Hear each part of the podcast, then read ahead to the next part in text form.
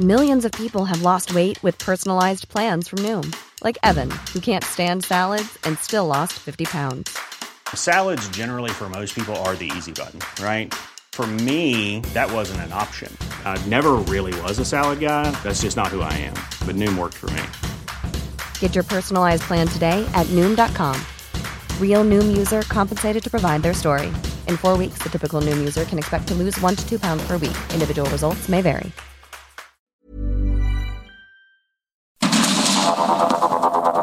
Heraldo Media Group presenta Sergio Sarmiento y Lupita Juárez. Información veraz y oportuna con un toque personal y humano. Por el Heraldo Radio, donde la H suena y ahora también se escucha.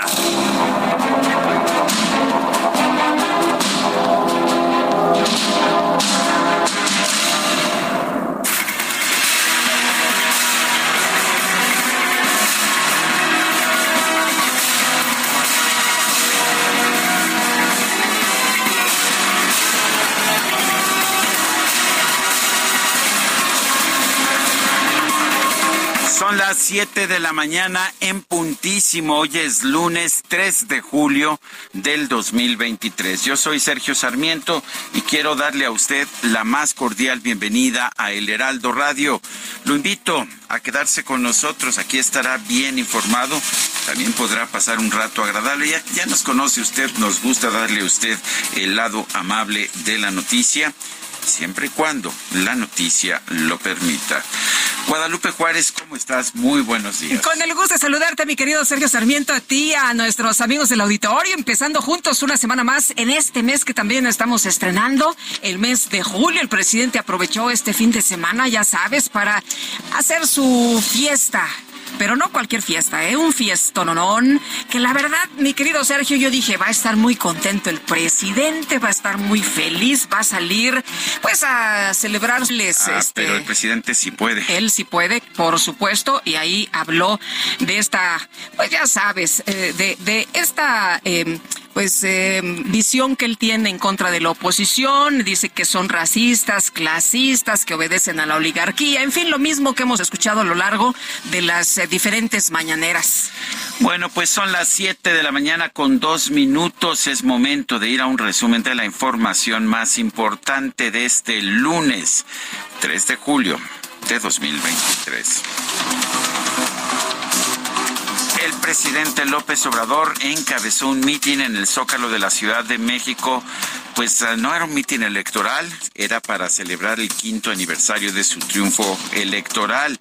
Pero en su mensaje, el mandatario, como ya lo adelantó Guadalupe Juárez, calificó a la oposición como racista, clasista, corrupta, oligarca, descarada y ridícula. Ahora se han constituido en una especie de supremo poder conservador. El gerente de ese grupo peculiar es Claudio X González Hijo. A él lo apoyan los traficantes de influencia y políticos corruptos del más alto nivel del antiguo régimen. Y a él le obedecen los encargados de los partidos, muchos abogados marrulleros del Poder Judicial, intelectuales acomodaticios y periodistas alquilados o vendidos. Bueno, me llama la atención, ¿no? Que el presidente siempre necesita un enemigo para seguir Su dividiendo. villano- su villano favorito. Sí, primero te acuerdas de los médicos, luego de los abogados, después de los periodistas, después del INE, después del INAI y ahora de Los- los, bueno, y los ministros. jueces a- y los- ah, sí, y ahora pues es nada más y nada menos que Claudio X. Eh, eh, hijo, ¿eh? Porque aparte pues ya lo diferencia, ¿no? Sí, porque antes, antes los confundía, pensaba que, que Claudio X González Guajardo era el empresario, y no, el empresario es su padre, eh, Claudio X González Laporte. Pero bueno, pues son, ya sabes. Bueno, y por otra parte, la titular de la Secretaría de Gobernación, Luisa María Alcalde, aseguró que con el gobierno del presidente López Obrador, los jóvenes tienen más oportunidades y se vive un verdadero proceso democrático. Habló del cambio generacional y bueno, llamó la atención Sergio porque la recién llegada secretaria a Gobernación fue la primera en hablar en este AMLOFest en 2018, dos de cada tres votos jóvenes optaron por la transformación y sumaron al triunfo que hoy estamos celebrando. Es el triunfo político de un movimiento, sí, el triunfo electoral de un partido también, pero sobre todas las cosas es el triunfo de y todos nosotros. El triunfo de miles que dejaron de emigrar para sembrar vidas en sus tierras. El triunfo de millones que viven su diversidad cultural con orgullo y dignidad. El triunfo de jóvenes que hoy tienen oportunidades de empleo que les permite construir su futuro. Bueno, dijo en una parte del discurso que este es el momento estelar de la 4T y al finalizar, pues hizo ahí mención de la letra de la canción del grupo Frontera y dijo la 4T no se va, no se va y no se va. Bueno, el presidente, el presidente de la República aconsejó a sus detractores pedir disculpas por los delitos que cometieron cuando ostentaban el poder. Advirtió que los partidos de oposición no van a llegar lejos si no cambian su manera de pensar. Pero les digo desde el Zócalo, la principal plaza pública de México, poco lograrán si no abandonan su egoísmo y aprenden a respetar y a amar a sus semejantes. No llegarán lejos si no comprenden e internalizan que el dinero y lo material es efímero, que la felicidad verdadera está asociada a la bondad y a la fraternidad. Bueno, en el evento también tomó la palabra la gobernadora electa del Estado de México, Delfina Gómez. Oye, de manera sorpresiva, ¿no? Porque, pues, primero se había pensado que el único orador sería el presidente, pero bueno, hablaron dos mujeres, dos mujeres oradoras ahí en este evento y eh, no fue un gobernador, sino la gobernadora electa del Estado de México, quien hizo un llamado a no detener el ritmo de la cuarta transformación. A través de Twitter, el jefe de gobierno de la Ciudad de México, Martí Batres, aseguró que 250 mil personas acudieron al mitin del presidente López Obrador en el Zócalo capitalino, 250 mil, los mismos que la marcha gay. No sé, me parecieron de distinto tamaño, pero, pero yo sé que Martí Batres tiene su, metodología para contar bien a la gente que acude a los Oye, llegaron en camiones, ¿no? Mucho camión, sí, ahí. Eso sí.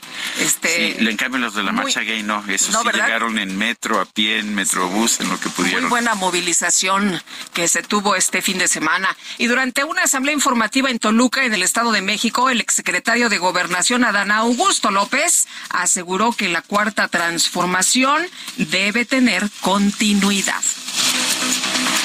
Desde Cuernavaca, Morelos, el ex canciller Marcelo Ebrard descartó que vaya a traicionar al movimiento del presidente López Obrador. Señaló que no se debe ser ni chaquetero ni oportunista. Al reunirse con pobladores de San Miguel Chicalco en la alcaldía de Tlalpan, el senador con licencia Ricardo Monreal llamó a sus simpatizantes a no aceptar la imposición del candidato de Morena a la presidencia de la República pues no va a ser eh, imposición, ¿no? Eh, según nos han dicho, va a, el pueblo va a decidir quién será el candidato de Morena. Bueno, y ah, al secretario de Gobernación de Puebla, Julio el secretario de Gobernación de Puebla, Julio Huerta Gómez, presentó su renuncia al cargo para dedicarse de tiempo completo a trabajar como coordinador del proyecto de la ex jefa de gobierno, Claudia Sheinbaum. Confirmó que va a buscar la candidatura de Morena al gobierno del Estado. Bueno, y el exgobernador de Oaxaca, Alejandro Murat, anunció que no va a participar en la contienda por la candidatura presidencial del Frente Amplio por México, al considerar que el método de elección deja más dudas que certezas. Hoy reconozco que ya hay un método y siempre que se avance en la democracia, México gana. Pero también congruente con mis convicciones y con mis principios, debo reconocer que este método deja más dudas que certezas. Es por eso que por respeto a todos los partidos políticos, incluyendo mi partido, y a las mexicanas y mexicanos que participan en este proceso, quiero informarles que he decidido no participar. A quien lo decida, hacer el mayor de los éxitos. El expresidente de la Coparmex, Gustavo de Hoyos, también se bajó del proceso interno del Frente Amplio por México. Denunció que el requisito de entregar 150 mil firmas de apoyo deja en desventaja a los aspirantes ciudadanos debo decir con claridad que a pesar de contar con amplia trayectoria en la sociedad civil, las reglas definidas hacen inviable el éxito de mi aspiración, no obstante ser el único aspirante de extracción totalmente apartidaria. Por eso, y después de una profunda reflexión, he decidido no inscribirme en el proceso electivo al que convocó el Frente Amplio por México. Como montañista sé muy bien que aunque uno esté apto y capacitado, las condiciones del entorno en ocasiones implican esperar mejores circunstancias para emprender el ascenso y llegar a la cima. En unos momentos más estaremos conversando con Gustavo de Hoyos. Bueno, y a través de Twitter, el presidente de la Cámara de Diputados, Santiago Krill, reconoció la trayectoria de Alejandro Murat y también de Gustavo de Hoyos. Por otra parte, el exsecretario de Turismo, Enrique de la Madrid, publicó un video para aclarar que él no va a retirarse de la contienda por la candidatura presidencial de la alianza opositora. Y al igual que tú, creo que el esfuerzo y la dedicación son fundamentales para salir adelante. Pero si ese esfuerzo es acompañado de oportunidades, todos podemos alcanzar nuestros sueños. Por eso debemos construir juntos un México de oportunidades, para que todos lleguen a ser quien quieren ser. El México de oportunidades está a nuestro alcance si nos unimos, superamos rencillas personales y ponemos como prioridad el que nuestras familias salgan adelante. Reconozco el esfuerzo de muchos de mis compañeros que han trabajado durante estos meses para construir este Frente Amplio por México. Respeto las razones por las que algunos de ellos han decidido no registrarse, pero les quiero decir que al encabezar el frente, todos tendrán un lugar y una tarea porque todos y todas son personas muy valiosas.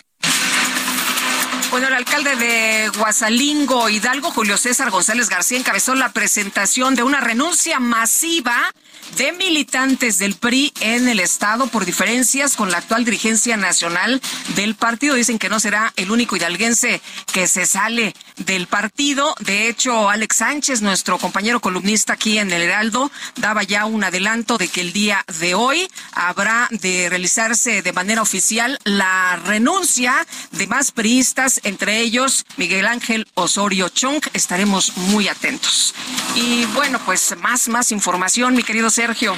La tarde del viernes se confirmó la liberación de los 16 trabajadores de la Secretaría de Seguridad Pública de Chiapas secuestrados en el municipio de Ocosocuautla. Que fue una gran noticia, un gran alivio saber que estas personas estaban vivas y que regresaron con sus familiares. A través de Twitter, el, eh, bueno, eh, se confirma esta noticia y se agradece al presidente la colaboración de las Fuerzas Armadas y de la Policía Estatal. Así lo hizo el gobernador Rutilio Escandón. Durante una visita de trabajo al municipio de Atenco, en el Estado de México, el presidente López Obrador celebró la liberación de los 16 trabajadores de la Secretaría de Seguridad de Chiapas. Bueno, y para muchos no hay motivos de festejo ni de celebración. El obispo de la diócesis de Apatzingán, Michoacán, Cristóbal Asensio García, consideró que el presidente López Obrador debería establecer un día de duelo por la creciente violencia en el país en lugar de andar celebrando su llegada al poder. Me lleno de tristeza pues al contemplar mi diócesis tan lacerada y mientras algunas autoridades dicen que todo está bien, los que vivimos aquí y yo un servidor sé que no está bien todo Investigadores de Michoacán reportaron que este domingo hubo presuntos narcobloqueos en distintos puntos de la región de Tierra Caliente, principalmente en las conexiones a los municipios de Apatzingán, Buenavista y Aguililla. La tercera sala del Tribunal Superior de Justicia de la Ciudad de México confirmó la sentencia de 36 años, cuatro meses y dos días de prisión dictada en 2021 contra la dueña y exdirectora del colegio Enrique Repsamen, Mónica García Villegas, por la muerte de 26 personas durante el sismo del 2017. En Florida, Estados Unidos, este fin de semana entró en vigor la nueva ley antiinmigrante impulsada por el gobernador Ron DeSantis, la cual obliga a las empresas con más de 25 empleados a revisar el estatus migratorio de su personal. La Secretaría de Relaciones Exteriores de México expresó su preocupación por las leyes antiinmigrantes de Florida y de Kansas, al considerar que podrían derivar en actos o crímenes de odio. La Contraloría General de Venezuela inhabilitó para ejercer cargos públicos durante 15 años a la líder opositora María Corina Machado por supuestamente haber participado en una trama de corrupción. María Corina ¿Qué cree usted? Estaba en primer lugar en las encuestas para ser candidata de la oposición. Nicolás Maduro dijo nada. Mejor la descalificamos de una vez. Pues, ¿qué te parece? Así se juega por allá, se inhabilita al opositor y jornadas de disturbios por la muerte de un joven que fue baleado por un elemento de la policía en un suburbio de la ciudad de París. Continúan. El presidente de Francia, Manuel Macron, sostuvo una reunión de crisis con su gabinete. Y en información deportiva, el piloto neerlandés Max Verstappen ganó el Gran Premio de Austria. El segundo lugar fue para el monegasco Charles Leclerc y el podio lo completó el mexicano Sergio Pérez, que vino desde atrás, desde el lugar decimoquinto hasta el tercero. Bueno, y también eh, se lamenta el fallecimiento de Victoria Melina, escritora ucraniana que acudiría este año por primera vez a la FIL Guadalajara. Eh, Sergio, hubo un ataque hace apenas unos días y ahí eh, se hirió a esta joven escritora y también murieron varias personas en estos ataques rusos en contra de Ucrania. La selección mexicana de fútbol perdió 1-0 contra Qatar en el último partido de la fase de grupos de la Copa Oro 2023. Sin embargo, ya estaba clasificada la selección mexicana para la siguiente vuelta. Son las 7 de la mañana con 17 minutos.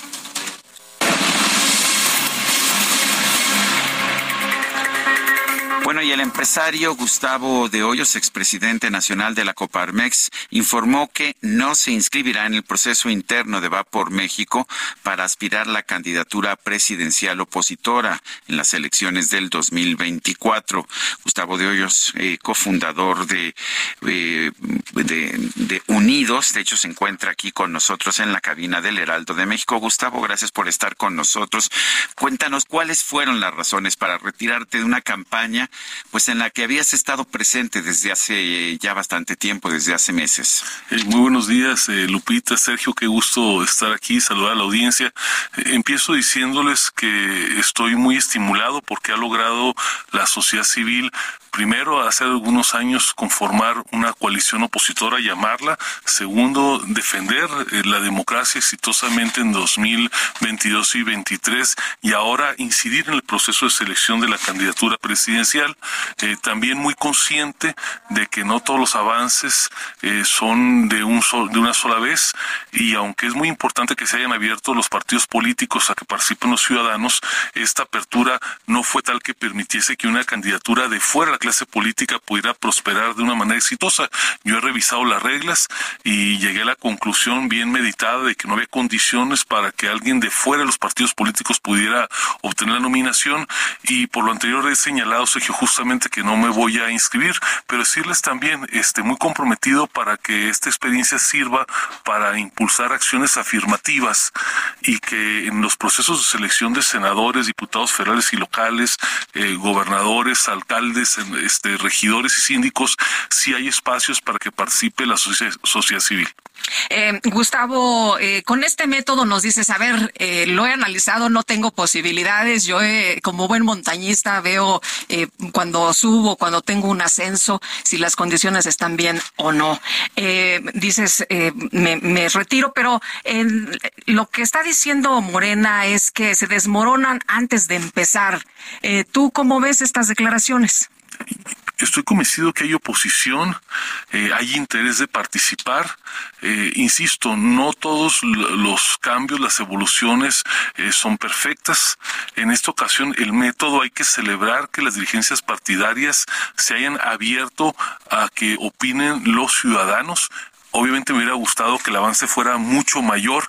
Eh, las reglas no permiten que un ciudadano sin partido eh, arribe exitosamente y compita por la nominación. ¿Cuáles son las reglas que impiden eso? Es la, son, son, dos fundamentalmente. Eh, primero, que se demanda en un periodo muy corto de tiempo, menos de un mes, 150 mil apoyos digitales, es decir, personas que muestren su credencial y se obtengan los datos. Y segundo... Marco Cortés nos dice que esto es muy fácil porque va a ser una recolección electrónica de firmas. ¿Qué opinas? Tiene sus complejidades, Sergio, eh, porque la población hoy por hoy tiene sus reservas para poder dar sus datos personales que están en una credencial de elector. Yo pienso que esto sí era superable para mí, con muchos obstáculos, pero superable, pero sobre todo lo que creo que no fue acertado es el hecho de que desde el principio del proceso se haga una medición de popularidad o reconocimiento de nombre y que solamente tres perfiles puedan pasar. Evidentemente es difícil que un ciudadano que no viene de la clase política pueda competir al principio del proceso eso con figuras que tienen años de participar en, la función pública y que por razón natural tienen mayor reconocimiento. Para mí era muy claro que esa exclusa no se puede superar y por eso he decidido con responsabilidad no participar. Eh, ¿Qué va a pasar ahora? ¿Vas a seguir apoyando? ¿Vas a seguir, eh, pues, eh, a lo mejor impulsando algún candidato que, que sí llegue a la final? ¿Qué, qué sigue ahora? Totalmente comprometido para impulsar la alternancia en 2024. Yo creo que ya nos toca cambiar de régimen y en el camino de ello voy a promover con todos mis recursos, con toda mi capacidad que los ciudadanos que no pertenecen a ningún partido político, pero que tienen liderazgo real, sí tengan oportunidades en las postulaciones para el Senado, para las cámaras de diputados federal y locales, para las gubernaturas, la regiduría, las sindicaturas. Es decir, hace falta muchas candidaturas de ciudadanos ajenos a la clase política dentro de la oposición. Dice el presidente de la República, Andrés Manuel López Obrador, que no se hagan bolas, que Claudio X González va a elegir al candidato. ¿Tú qué opinas? No, desde luego que le falta información al presidente. Es un proceso que yo he dicho, desde luego es imperfecto.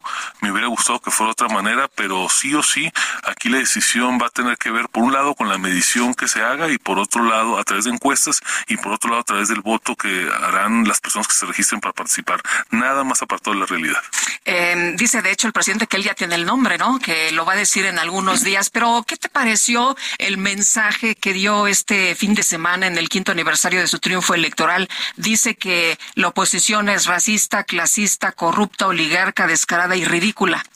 Pues hay que entender que el presidente está en el declive eh, ya de su sexenio, es natural que haga arengas propias de eh, el dirigente del grupo que hoy está en el poder. Creo que hay que de alguna manera eh, entender que así será el presidente López Obrador de principio a fin de su gestión y la oposición tiene que estar en lo suyo generando propuesta, construyendo liderazgos y preparándose para ganar la elección. Ha sorprendido la figura de Xochitl Galvez, que era primero candidata a la jefatura de gobierno de la Ciudad de México y de repente eh, pues se ha catapultado a la candidatura presidencial ¿Qué opinas de ella? Creo que afortunadamente la oposición eh, tiene dónde elegir. Celebro que haya varios perfiles que se vayan a inscribir en este proceso. El de Xochitl, desde luego, es uno, el de Santiago Krill es otro, este es el de Enrique de la Madrid y otros más. Así es que me parece que hay que celebrar que, contrariamente a lo que dice el oficialismo, si hay oposición, no está moralmente derrotada, el interés se está despertando en el proceso, más allá de que yo no pueda participar por lo que ya he mencionado, y estoy convencido que eso nos va a conducir primero a una elección que de ninguna manera está definida con anticipación y segundo que nos conducirá a la alternancia en 2024. Entonces no está definido el 2024, todavía hay competencia. en La oposición decía el presidente este eh, sábado ahí en el eh, Zócalo que no va a llegar lejos. Eso quisiera el oficialismo. Afortunadamente este proceso con todas sus imperfecciones ha generado el interés ciudadano. Hoy la opinión pública está atenta a los aciertos y a los errores que se cometen en el camino, pero ciertamente, y lo digo con absoluta convicción, la oposición va a ser competitiva y si hacemos bien el trabajo va a lograr la alternancia en 2024. Gustavo de Hoyos, expresidente de Coparmex, ex aspirante a la candidatura presidencial de la oposición, como siempre, gracias por conversar con nosotros. Gracias, Lupita, gracias, Sergio, saludos a la audiencia. Muchas gracias. Son las siete con veinticuatro minutos. Nuestro número para que nos mande mensajes de WhatsApp es el 55 20 10 96 47. 55 20 10 96 47. Vamos a una pausa y regresamos. Continuamos con Sergio Sarmiento y Lupita Juárez.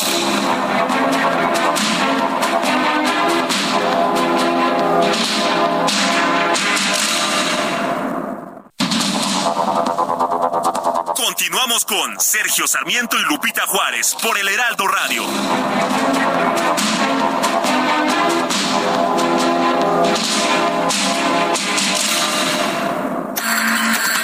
3 de julio se celebra el Día Internacional Libre de Bolsas de Plástico, con el objetivo claro, reducir las bolsas de plástico de un solo uso y fomentar su consumo responsable.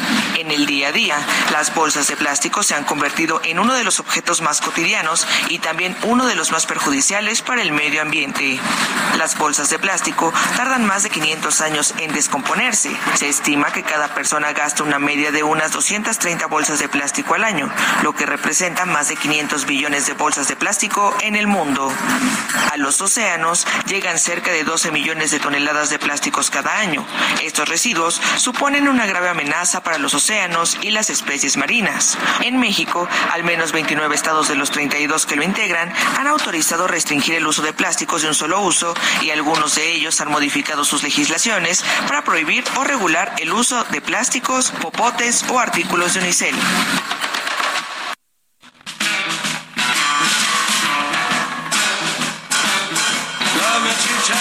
Baby. Love me twice today. Love me two time, girl. Gone away. Love me two time, girl. One for tomorrow, one just for today. Love me two time. I'm gone away. Love Me Two Times, Ámame Dos Veces. Estamos escuchando a Jim Douglas Morrison. Él falleció el 3 de julio de 1971, era cantante del grupo The Doors. Y bueno, pues eh, realmente uno de los grandes de la música del rock a todo lo largo de la historia, miembro del, del Club de los 27, sí, este grupo de cantantes de rock que fallecieron a los 27 años de edad. Y bueno, pues realmente nosotros eh, lamentamos su fallecimiento hace ya muchos años, en 1971. Hoy lo queremos recordar. 3 de julio, a propósito, falleció Brian Jones. Él era músico del, de los ah, Rolling Stones, también miembro del club de los 17. Había que escoger alguno, ¿no? Escogimos a Jim Morrison. Lo cual me parece muy bien. Y vámonos a las destacadas. Las destacadas de El Heraldo de México. Y bueno, ya está con nosotros aquí en la cabina Itzel González con las destacadas. Itzel, ¿cómo te va? Muy buen inicio de semana, muy buenos días. Muy buenos días, Lupita, Sergio, queridos destacalovers. Sí hay destacadas un poquito más tarde, pero por supuesto que traemos toda la información, la del fin de semana, la acumulada. Está muy cargadito de información esta mañana el Heraldo de México, así que comenzamos con las destacadas. En primera plana, oposición se suman a bajas de la alianza Murat y de Hoyos. El exgobernador de Oaxaca y el empresario declinaron participar en el proceso de la Madrid. Sí va. País López Obrador evalúa avance de tren. Comenzaron pruebas de convoyes. Además visita cuarta sección de Chapultepec. Ciudad de México, llegada de turismo supera derrama histórica con 35 mil millones de pesos al primer trimestre. La Ciudad de México tiene su mejor marca en 11 años. Estados antimigrantes, muro flotante en marcha. Este 7 de julio iniciará la colocación de la barrera que se suma a otras medidas de las políticas del gobernador de Texas, Greg Abbott, para frenar los cruces hacia Estados Unidos. Orbe, Baltimore, tiroteo deja dos muertos. El ataque se llevó a cabo en una fiesta callejera. 28 personas resultaron heridas. Meta Fórmula 1, grande Checo, el piloto mexicano larga en 15, finaliza en la tercera posición y rompe una mala racha de cuatro grandes premios fuera del podio en Austria. Y finalmente en mercados mueve el nearshoring, el peso vence al dólar, la moneda nacional ganó 12.26% en los primeros seis meses. Lupita, Sergio, amigos, hasta aquí las destacadas del Heraldo. Feliz lunes. Igualmente, Itzel, muchas gracias. Muy buenos días. Feliz lunes.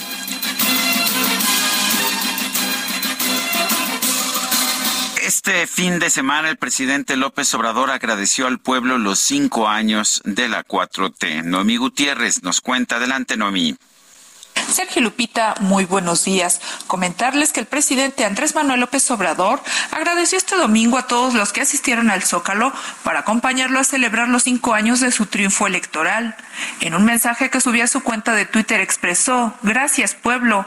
Y es que este sábado asistieron al Zócalo, de acuerdo a las autoridades, unas 250 mil personas. Estuvo acompañado de integrantes de su gabinete gobernadores y las denominadas corcholatas, entre otros invitados especiales como su familia. En un video de 4 minutos y 38 segundos también se reprodujo parte de su discurso. Con fundada alegría celebramos el quinto aniversario del triunfo en la elección presidencial del primero de julio de 2018. Es un timbre de orgullo poder decir a los cuatro vientos desde la principal plaza de la República que nuestro movimiento está más fuerte que nunca, que existe una amplia mayoría apoyando la cuarta transformación de la vida pública de México. El pacto funcionó, el pacto entre el pueblo y su gobierno. En una gira privada este domingo, el presidente López Obrador supervisó el avance en la construcción del tren Toluca Ciudad de México.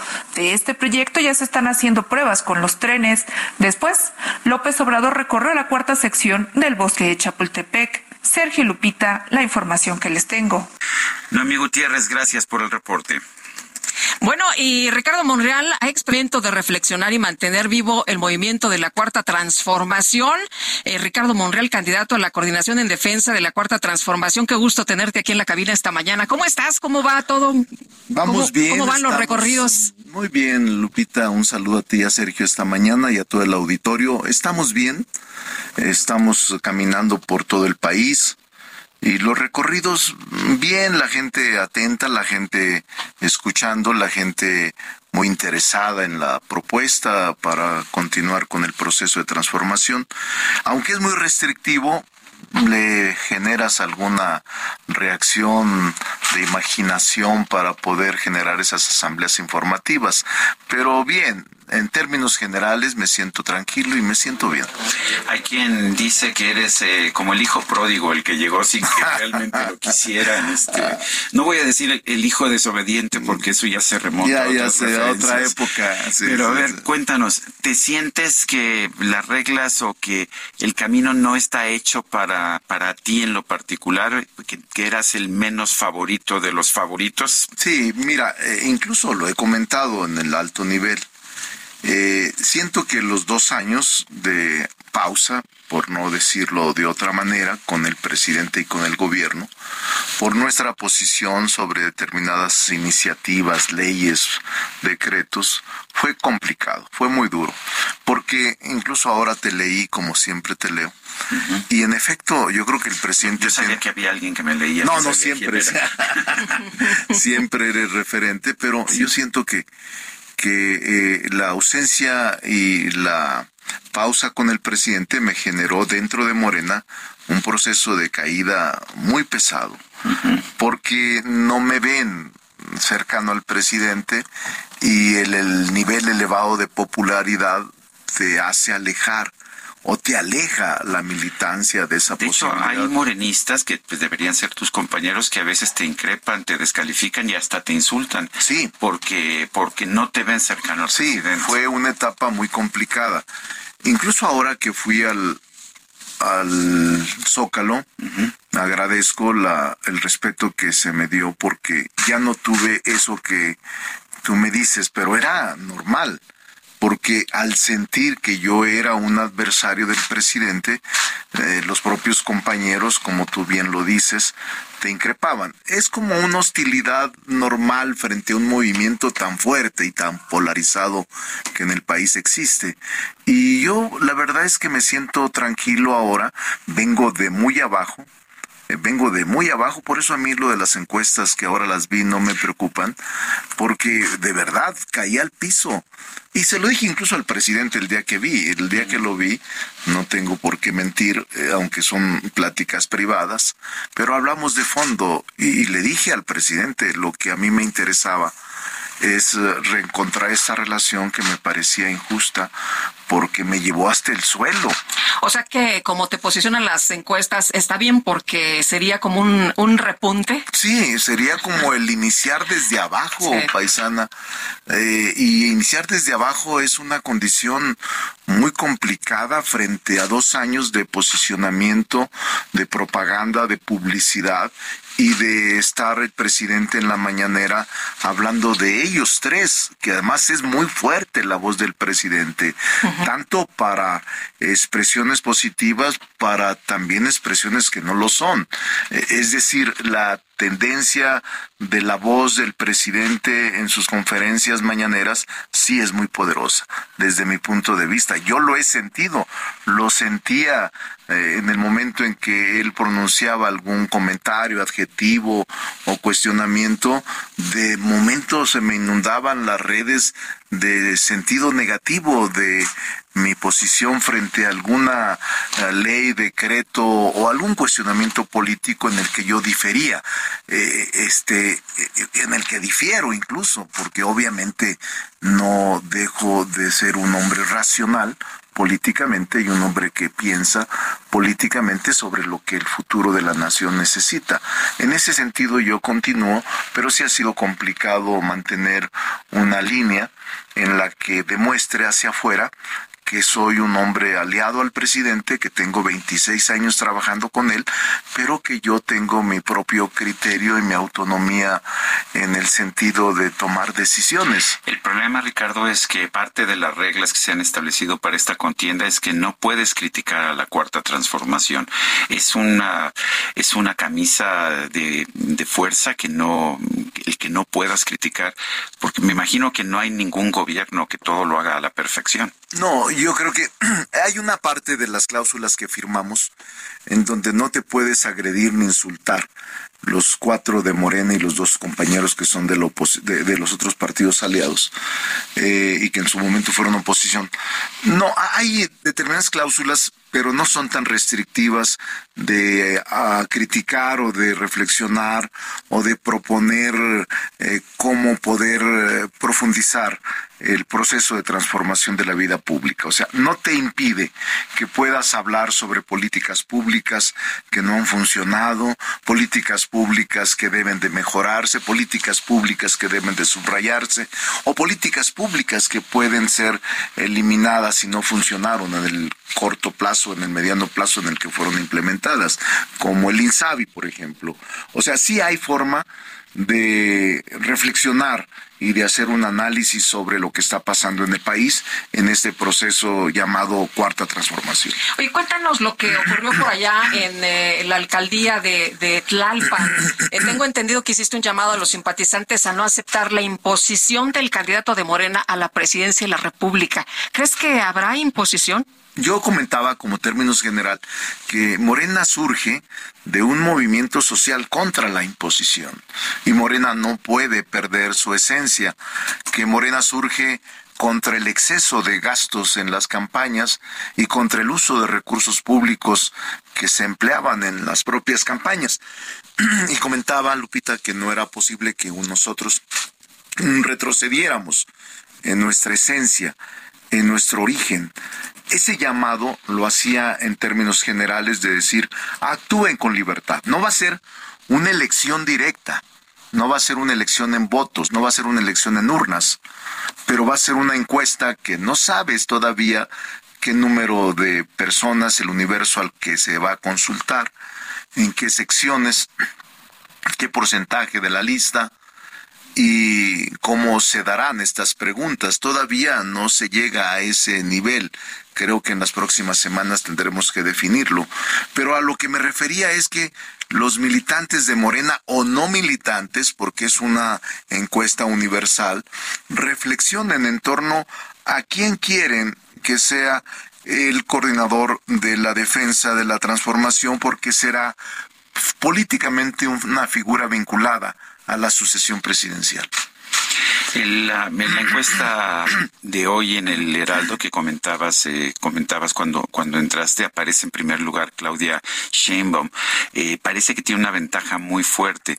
Si llegara así el final de esta, pues de este periodo de recorridos, ¿aceptarías un premio de consolación? Mira, Sergio, primero, si cualquiera si la propia Claudia, que eh, fue la jefa de gobierno, lograse mantener lo que ustedes dicen en el periódico que tiene la ventaja, yo honraría mi palabra he dicho que... Aceptarás cualquier resultado. lo voy a aceptar porque si no, no tendría sentido participar en una contienda donde al final niegues el resultado de la misma.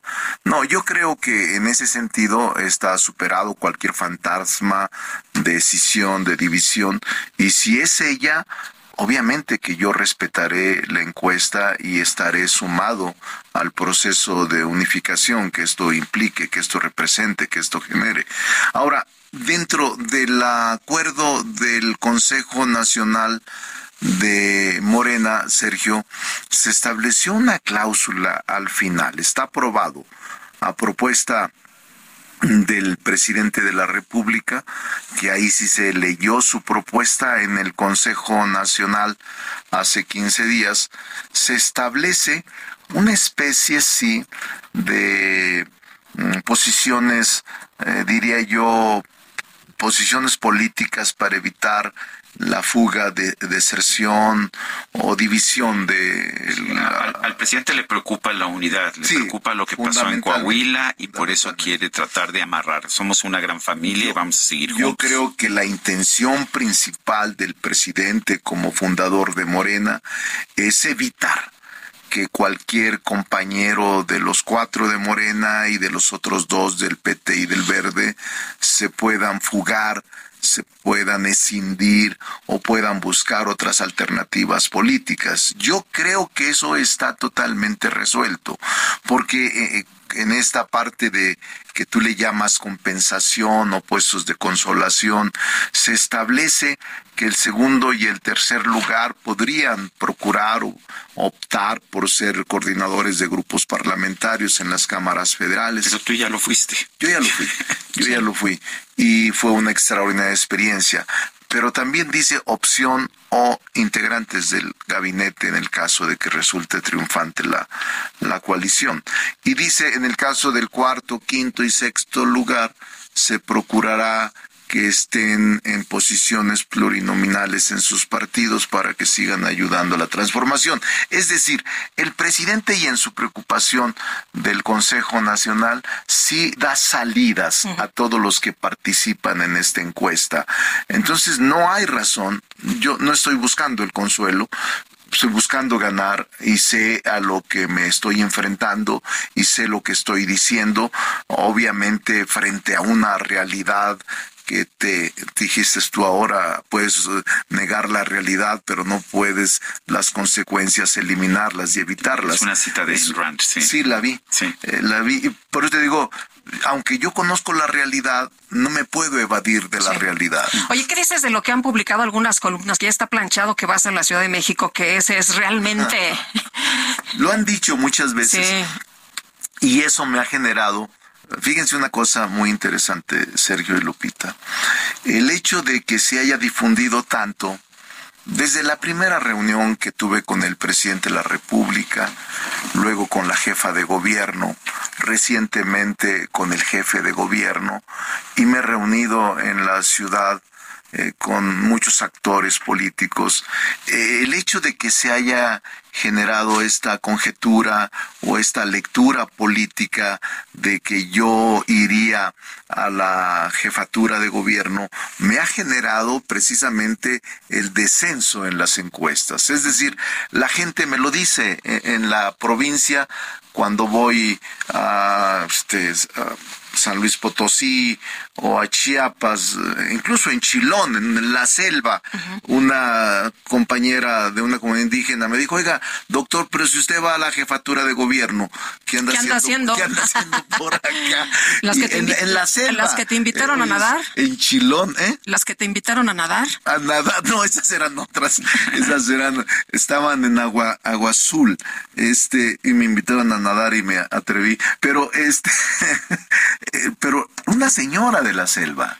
Y le dije, no, no es así, estoy luchando porque si no de lo contrario, ¿para qué quitarse el tiempo? Pero eso, ese simple hecho sí me ha reducido eh, posibilidades y estar en la encuesta, porque la gente dice, no, Monreal va, pues si va para la ciudad, ¿para qué? ciudad, ¿para qué nos esforzamos? Mejor votamos por nuestra segunda alternativa o por nuestra primera alternativa, y eso me desciende, pero no, yo, yo estoy luchando en serio, sino para qué engañaría a la gente, y obviamente eh, en el momento oportuno, después de concluido este proceso, pues definiremos de acuerdo con Morena y sus reglas dónde puedo servir. Pero yo ya decidí, Sergio y Lupita, que voy a continuar en Morena, que voy a luchar en Morena y que voy a continuar con mi voz dentro de Morena como es reflexiva y también racional.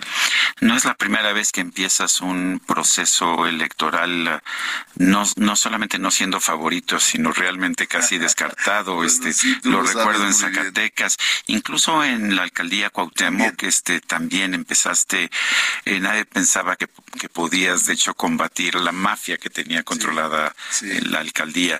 Cuéntanos de eso. Te, puedes, puedes puedes eh, superar una desventaja como la que tienes sí hoy? puedo remontar, porque depende de la gente y depende de las personas. Yo voy a hacer todo mi trabajo, Sergio. Recuerdo una frase del presidente López Obrador que decía, esta es la última ocasión que voy a participar, la del 18. Si la gente acepta, ya, si no, ya me retiro, ya me iré a mi finca en, allá en Palenque, pero ya, ya. Lo, dijo en la del 2012 también. También, también. Y en la del 2018. Tiene razón en las dos, porque yo era coordinador nacional de la campaña en el 2012 y sí dijo esa sentencia esta será la última ocasión que participe. Si la gente no desea, no quiere, no eh, está en el proceso del cambio, entonces ya me retiraré. Yo, yo te digo que, que en ese sentido, Sergio, vamos a continuar nosotros. Yo estoy muy claro en que vamos a remontar. Tú viviste junto con mucha gente lo de Zacatecas, incluso un día antes, o antes sí se podía publicar las encuestas, incluso horas antes. Me daban 17 puntos, encuestas eh, muy acreditadas. Eh, en Zacatecas, 17 puntos abajo, perdiendo el día de la elección. Y ganamos con contundencia. Y en la Cuauhtémoc, incluso hablando con Miguel Ángel Mancera, que era jefe de gobierno, le pedí una cita cinco o seis días antes de la elección. Y le dije, Miguel Ángel, lo único que te pido como jefe de gobierno es que no metan la mano en la alcaldía Cuauhtémoc, en la delegación en ese momento. Y me dijo, no, yo te eh, digo que vamos a honrar eh, todo el trabajo que has hecho y vamos a respetar a todos los partidos, pero mi encuesta, me lo dijo él, está que pierdes con eh, una contundencia. No perdiste ninguna de las dos. Ninguna, ninguna, ninguna de las dos, incluso ninguna colonia. Eh, este, pero bueno, yo espero remontar. Y como es una encuesta universal donde van a poder votar digo, opinar, sobre todo eh, personas que no son de Morena o actores como intelectuales, académicos o sin partido. Eh, yo espero tener una posibilidad seria, real, pero estoy luchando y eso es lo que a mí más me interesa, luchar porque con todo menos con miedo. Esa es mi pues, frase. muchas gracias por platicar con nosotros esta mañana, Ricardo Monreal. Y bueno, pues estaremos ahí pendientes de tus actividades. Gracias, Lupita. Sergio. Vamos rápido, una pausa, regresamos. Continuamos con Sergio Sarmiento y Lupita Juárez.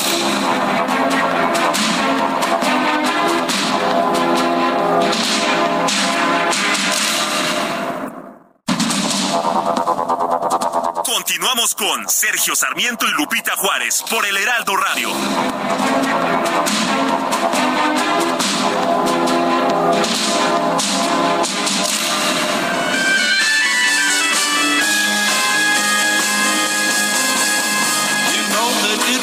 Untrue.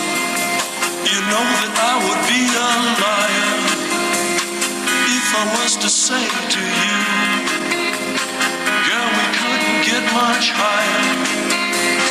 Come on, baby, light my fire. Come on, baby, light my fire. Try to set the night on fire. The time to hesitate is through. Time to wallow in the mire.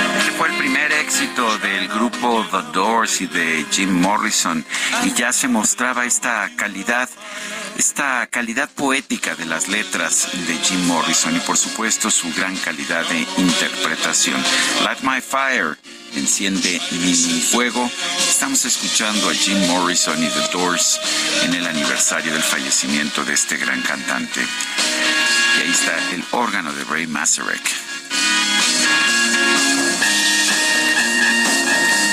Qué buenas rolas para empezar con energía esta semana. Oye, nos dice Elizabeth de Ixtapaluca, buenos días, Lupita y Sergio, excelente inicio de semana. Muchas felicidades por esos cuatro hermosos años que nos han hecho eh, pasar el Ejecutivo gastando dinero en el Zócalo y el sector salud sin medicamentos. Saludos y reciban un gran abrazo. Bueno, yo quiero dar un agradecimiento muy especial, muy especial a Dunstan del Valle, que me ayudó con unos herrajes que no, no me estaban funcionando, que este, la verdad, Dunstan, ¿qué te puedo decir? Todo, eh, un buen amigo, buen amigo, tú lo conoces, ¿verdad, Lupita? Algo, algo hay de eso.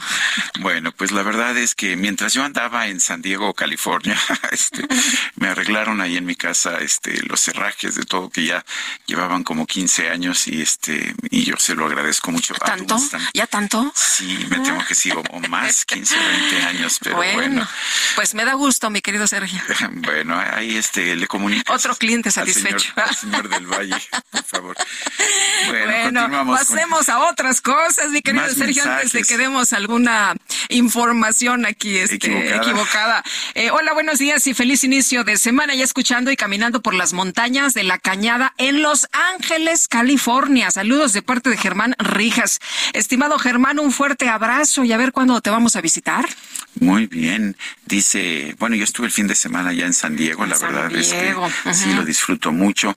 Amy Shehoa, este primero de julio no fue un día para celebrar, sino para vestirse de luto en un país que se ha convertido en una fosa común con un himno nacional, donde lo que antes era darse un gusto, ahora es pegarle un susto al presupuesto familiar. Lo peor es que estamos como estamos porque somos como somos. Está muy difícil mantener el optimismo en estas circunstancias. Saludos cariñosos. Son las 8 de la mañana con tres minutos. Vámonos al clima. El pronóstico del tiempo con Sergio Sarmiento y Lupita Juárez.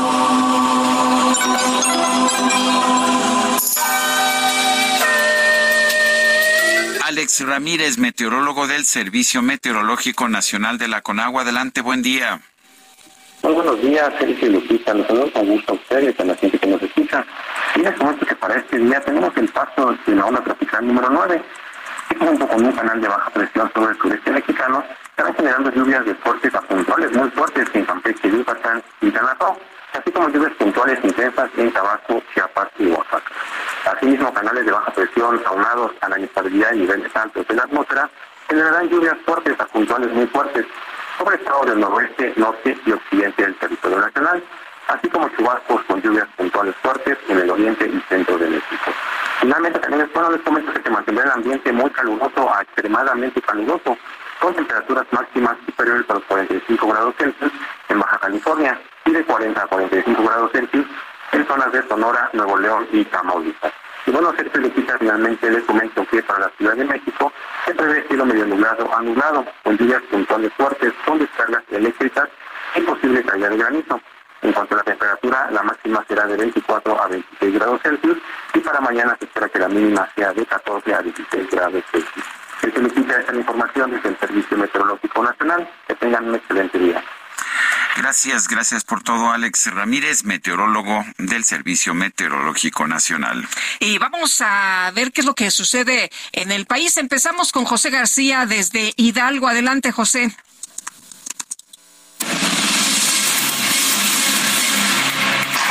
¿Qué tal? Un saludo a todos los auditorio. Pues comentarles que este domingo el alcalde de Guasalingo, Julio César González García, renunció a su militancia en el Partido Revolución Institucional como protesta a las decisiones de la dirigencia nacional, por lo cual sumen hasta el momento 16 alcaldes que han renunciado al partido. De manera, comentarles que el alcalde señaló que están en contra de las decisiones de la dirigencia nacional encabezada por Alejandro Moreno y Carolina Vigiano, pues aseveró que han existido imposiciones que han olvidado a los liderazgos locales para continuar con proyectos políticos del partido. Afirmó que seguirán las renuncias en el PRI por las acciones de la dirigencia nacional, pues también el partido ha perdido su esencia y solo se han beneficiado las camellas que son afines al grupo político que se al frente del color en el país. De la misma manera, anunció que se integrará a las filas del Grupo Plural Independiente y agradeció que se mantendrá como un personaje alejado de la grilla política y enfocado a los intereses sociales que son esenciales para el Estado. Con la renuncia del presidente municipal de Guasalingo, suman 16 alcaldes que han abandonado el partido, así como 8 integrantes del Congreso local, 70 regidores y síndicos, así como 150 mujeres pristas y el exgobernador del Estado, Omar Fayad Meneses. Apenas este fin de semana pasado se llevó a cabo la primera sesión del Grupo Plural Independiente, encabezado por Omar Fayad, quien se convirtió en el líder de esta agrupación y aseveró que están dispuestos a recibir a más servidores públicos y militantes que no sean incluidos en las filas del PRI.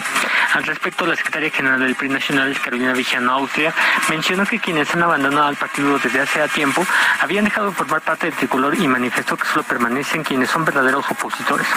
También se estima que este lunes el exgobernador de Hidalgo y exsecretario de Gobernación Miguel Ángel Osorio Chón, así como la senadora Nubia Mayorga Delgado del PRI, también renuncian a su militancia después de haber sido removido como coordinador del grupo parlamentario del tricolor en el Senado de la República. Es la información que tenemos hasta el momento desde el estado de Hidalgo. Muy buenos días, Sergio Lupita, los saludo con gusto desde Veracruz. Efectivamente, la Red Unidos por los Derechos Humanos denunció que se cumplieron dos años de impunidad en el asesinato de dos menores por parte de elementos de la Fuerza Civil en el municipio de Amatlán de los Reyes, ubicado en la región de las altas montañas de esta entidad. El 2 de julio de 2021, a Eduardo y Jonathan los alcanzaron las balas de los policías de la Secretaría de Seguridad Pública entre un enfrentamiento armado en la localidad La Patrona, según la versión oficial. Sostuvieron que desde el primer día la investigación estuvo plagada de irregularidades, de ilegalidad y omisiones que vulneran los derechos de las víctimas y de sus familias. Se ha acreditado en la carpeta de investigación integrada por la Unidad de Procuración de Justicia de la Fiscalía General del Estado, con sede en Córdoba, que el evento no fue una balacera, sino un ataque directo en contra de los menores que se encontraban en el patio de la casa de un familiar.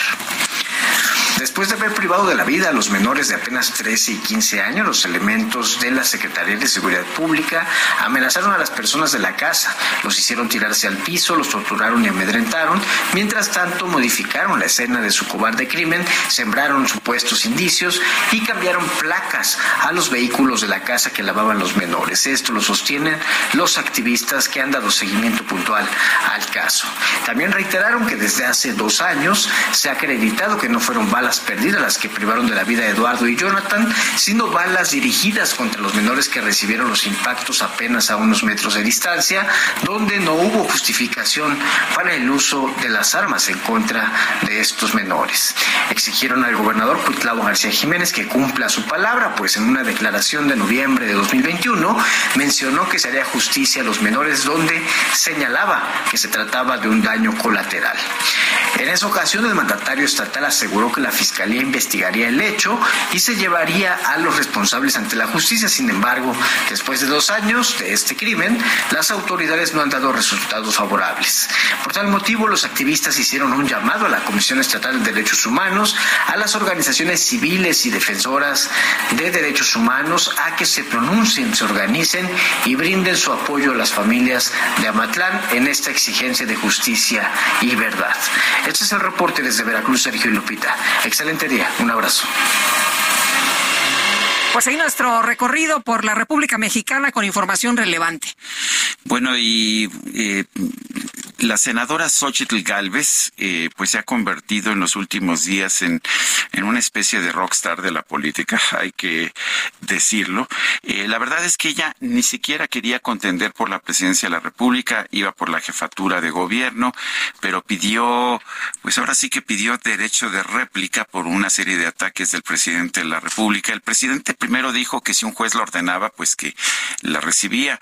Eh, un juez lo ordenó, pero se presentó Xochitl Galvez, llegó en su bicicleta, tocó a la puerta de Palacio y este, pues se ve que no había nadie para abrir porque no le abrieron la puerta. Lo curioso del caso es lo que ha pasado en estos últimos días, que Xochitl Galvez ha tenido pues, realmente un brinco muy importante en la carrera, ahora sí, por la presidencia de la República. Aparece ya como primer lugar en la oposición. Eh, en uh, distintas encuestas. Siempre es un gusto platicar con Xochitl Galvez, senadora por el Partido Acción Nacional. Xochitl, eh, ¿quién te inventó? Porque ahora te están inventando muchos papás. Este, yo, yo, yo te conocí de chavita. Te conocí, ya, ya me dijiste que no fue 99, fue en el año 2000 en el Foro Económico Mundial de Davos, al que llegaste porque como muy joven iniciaste una empresa de alta tecnología que tuvo mucho éxito. Cuéntanos de eso. Pues así es.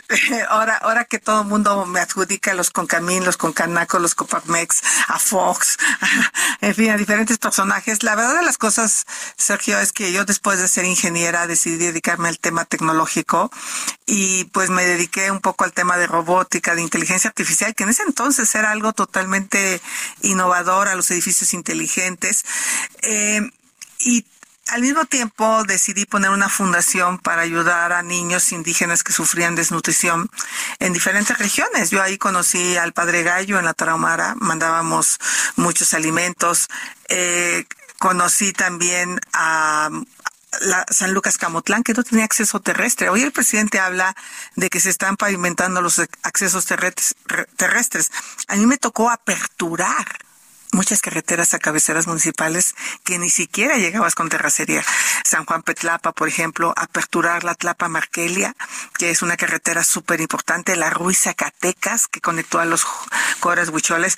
Entonces, eh, yo llegué antes de que llegara al gabinete, por eso llegué al gabinete, porque en Davos me dieron el premio entre una de las 100 líderes. Y Vicente Fox le llamó la atención esto y además Vicente Fox me dijo que él, que tú habías sido recomendada por los headhunters, por los cazatalentos. Tú no conocías a Vicente Fox. No, no voté por él.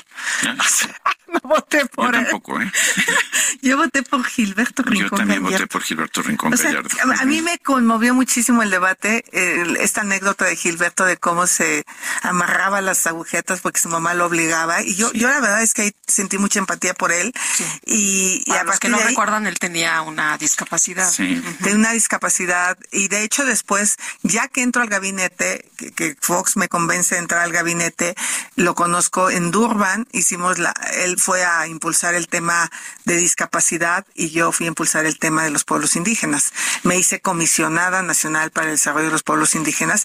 Y ahí se instituyó el fondo de infraestructura más importante en los últimos años del país, que ac- actualmente este gobierno lo quitó. ¿En qué consistía este fondo? De que hubiera recursos para electrificar comunidades. Electrificamos a dos millones. Y digo electrificamos porque Oaxaca estaba iluminada, pero no estaba electrificada. Tuvimos que construir 14 subestaciones en Oaxaca para poder llevar electricidad a las comunidades. Oye, cuando dices electrificamos, ¿fuiste eh, tú en conjunto con quién? ¿También Con con, el CFE. presidente Andrés Manuel López Obrador? Ah, en ese momento Andrés era, el actual presidente, perdón, era eh, jefe de gobierno. y me llamó un día por el teléfono rojo para pedirme que metiera dentro de la electrificación varias comunidades de la Chontalpa en Tabasco. Le dedicamos en ese entonces como 60 millones de pesos. Él me hizo la petición en calidad de jefe de gobierno, pero me pareció importante hacerlo porque realmente como no pagaban la luz en Tabasco en ese entonces, la CFE había abandonado a muchas comunidades de Tabasco y no metía redes eléctricas nuevas. O sea que el presidente sí te conoce, sí sabe de dónde vienes, sí sabe cómo trabajas. De hecho, lo recibí en mi tierra, en el Valle del Mezquital, cuando era candidato en 2006, bajo el regaño de Fox que me dijo que qué hacía ahí, pero bueno, finalmente allá habíamos decidido escuchar a todos los candidatos y, eso es como algo muy plural en las comunidades de mi tierra. Eh, el presidente me conoce, de hecho me invitó a ser parte de su de, su movimiento en el 2017 a través de Claudia y de su hijo y en ese entonces yo decidí no no aceptar. Entonces, la verdad es que sí sabe quién soy, sí sabe que no soy de la oligarquía. Eh, y, y, y, bueno, el status quo de los partidos tam, también le soy un poco incómoda porque hago cosas también no muy cómodas. Eh, he visto, eh, siempre, puedes medir qué tan importante es una candidatura por los ataques que se reciben. He visto algunos ataques misóginos, racistas. Eh, me sorprende ver caricaturas uh, del Fisgón o del Monero Hernández, eh, pues que pod podrían ser consideradas fascistas, abiertamente fascistas. Por ejemplo, la caricatura del Fisgón en que te presenta como una indígena apache con una pluma y hablando en un idioma de apache Hollywood. Eh, ¿Qué piensas de ese tipo de ataques? Pues que el Fisgón no entiende cuando habla que mis abuelos eran campesinos y no indígenas, que en México a los indígenas se les negó en el México postrevolucionario, no aparecieron en la Constitución. Se les quiso confundir con eh, campesinos pobres.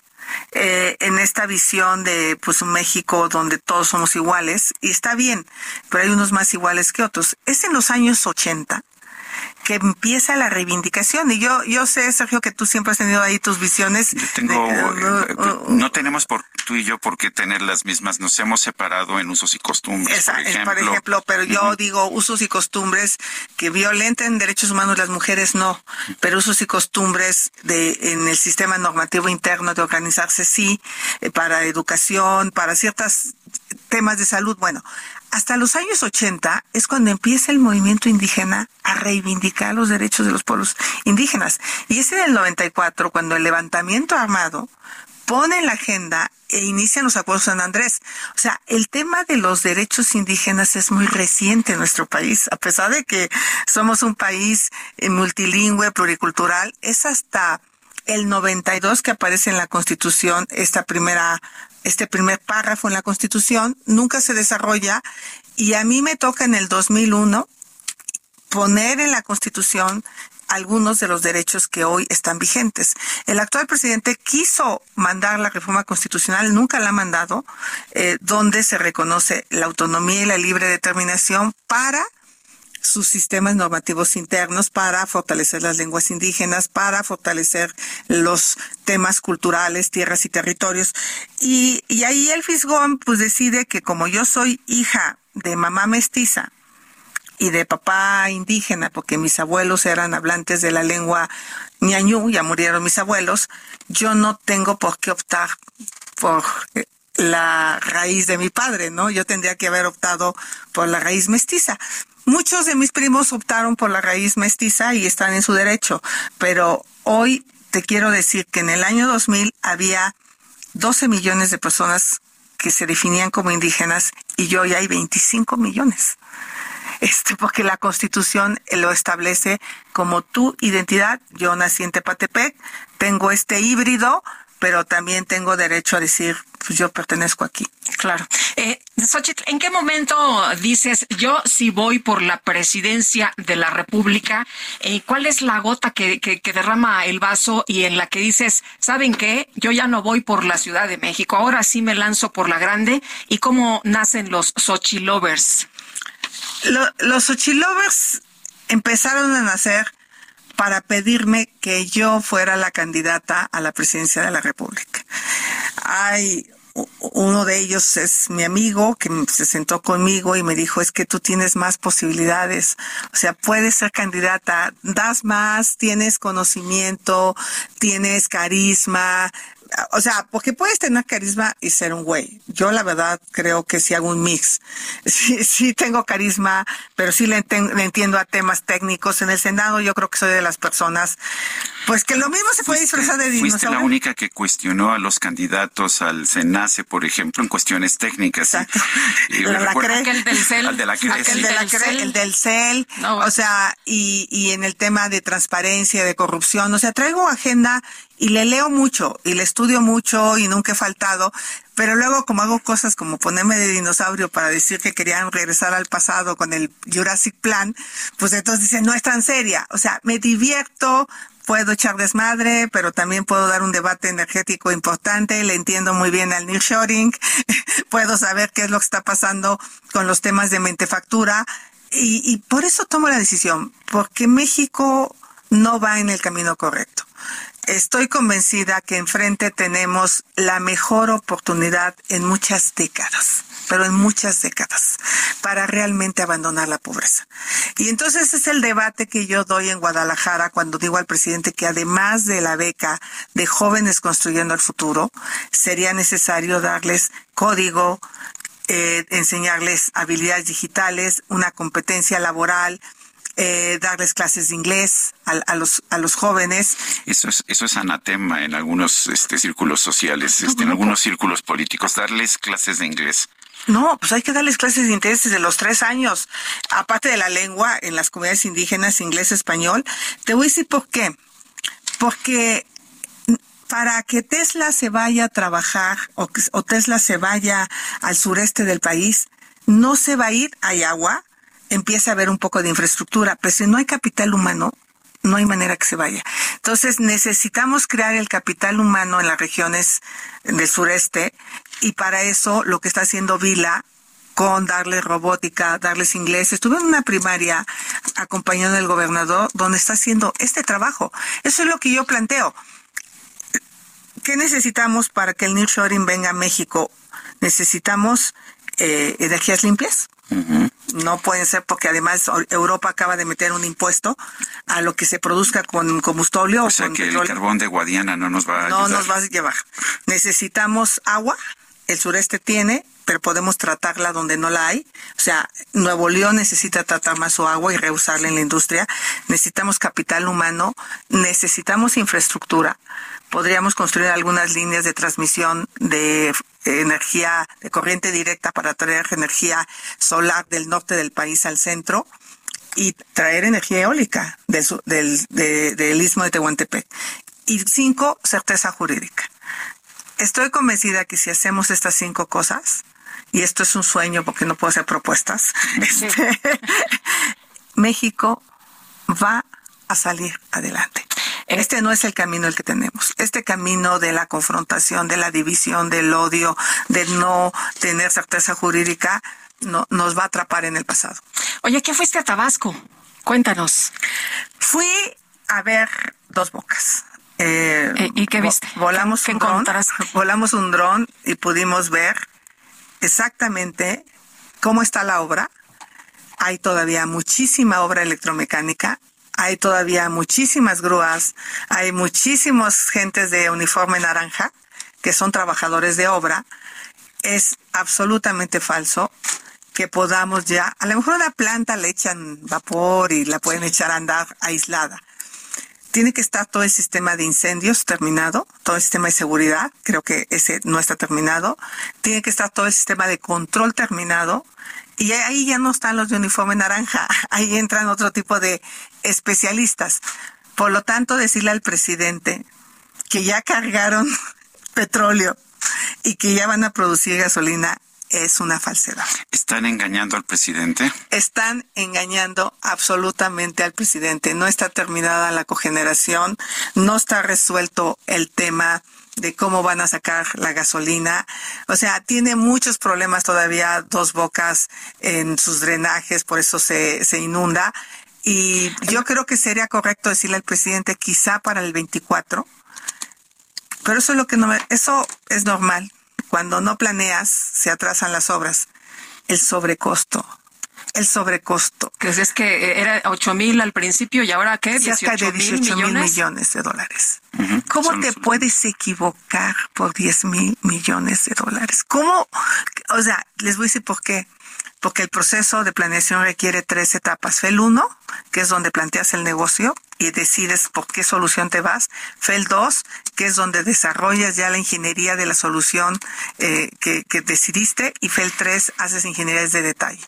Con la FEL 1 compraron equipos, con la FEL 1 empezaron la obra. Nunca hubo una ingeniería de detalle, al menos que se hayan llevado la de Tula y por eso hoy tienen los problemas técnicos que tienen de costo y de... Xochitl, tenemos que ir a una pausa. ¿Te quedas con nosotros? Sí.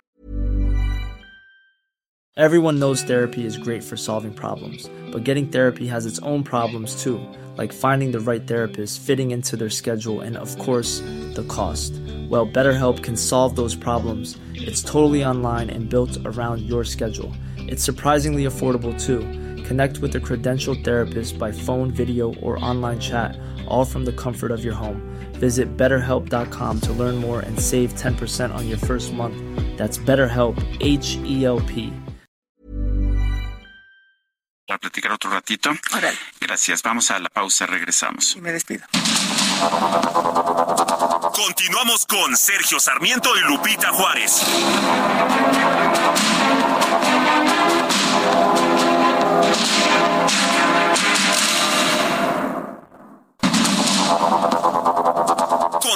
Con Sergio Sarmiento y Lupita Juárez por el Heraldo Radio.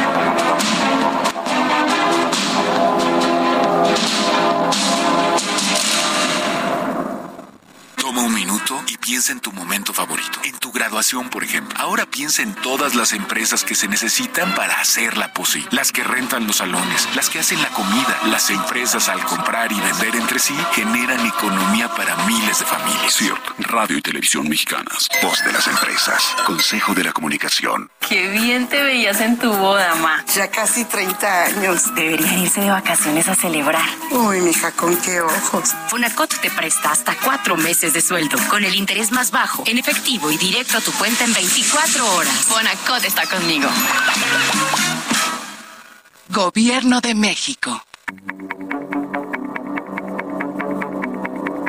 Jaque Mate con Sergio Sarmiento.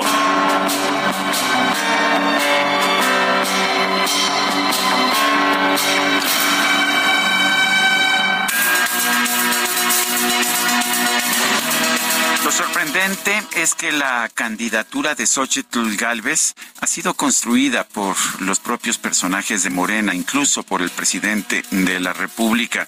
Fue al menospreciarla, fue al, pues, al mentir acerca de sus posiciones, de sus ideas, fue cuando él dijo que, pues, que la recibiría en caso de que un juez lo ordenara solo para después cerrarle las puertas de Palacio, para negarle el derecho de réplica. Me parece que fue la manera de lograr que tuviera una mayor relevancia eh, Xochitl Galvez como candidata, ya no solo a la jefatura de gobierno, sino que se comenzara a hablar sobre su posible candidatura a la presidencia de la República. Algunos de los ataques que, que se le han hecho, por ejemplo, cuando el Fisgón publicó una caricatura pues de carácter fascista, misógina, eh, carácter racista en contra de Xochitl Galvez, que súbitamente mucha gente empezó a decir, ah, ahora sí están preocupados los señores de Morena por una candidatura de la oposición. Sí, lo que no les preocupaba de, de otros candidatos, de otras candidatas de la oposición, sí les pre preocupa en el caso de Xochitl Galvez. ¿Por qué? Porque es una mujer que habla con facilidad, que habla eh, con el lenguaje del pueblo, eh, pero que sostiene ideas inteligentes y que aquí en este espacio nos acaba de decir que ya basta del odio, ya basta de este intento por separar a los distintos mexicanos, que necesitamos construir algo que nos una a todos. De manera que se ha convertido, así se lo dije, en una rockstar de la política en unos cuantos días, no porque sea nueva, no porque sea nueva, de hecho ha estado en la política desde el año 2000, aunque no haya votado por Vicente Fox, como ella misma nos dijo, pero pues ha estado simple y sencillamente porque es una mujer capaz. Si hay gente que le molesta, si hay gente que dice, bueno, no cualquier mujer, si hay gente que dice que, que puede ser una indígena, pero no una indígena como Xochitl Galvez, pues quizás lo que están haciendo es promover a la propia Xochitl Galvez. Yo soy Sergio Sarmiento y lo invito a reflexionar.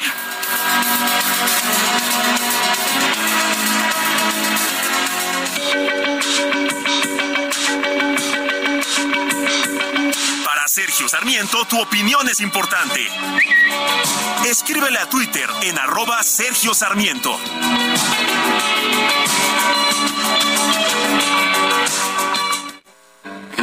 Are strange when you're a stranger. Faces look ugly when you're alone. Women seem wicked when you're unwanted. Streets are uneven when you're down.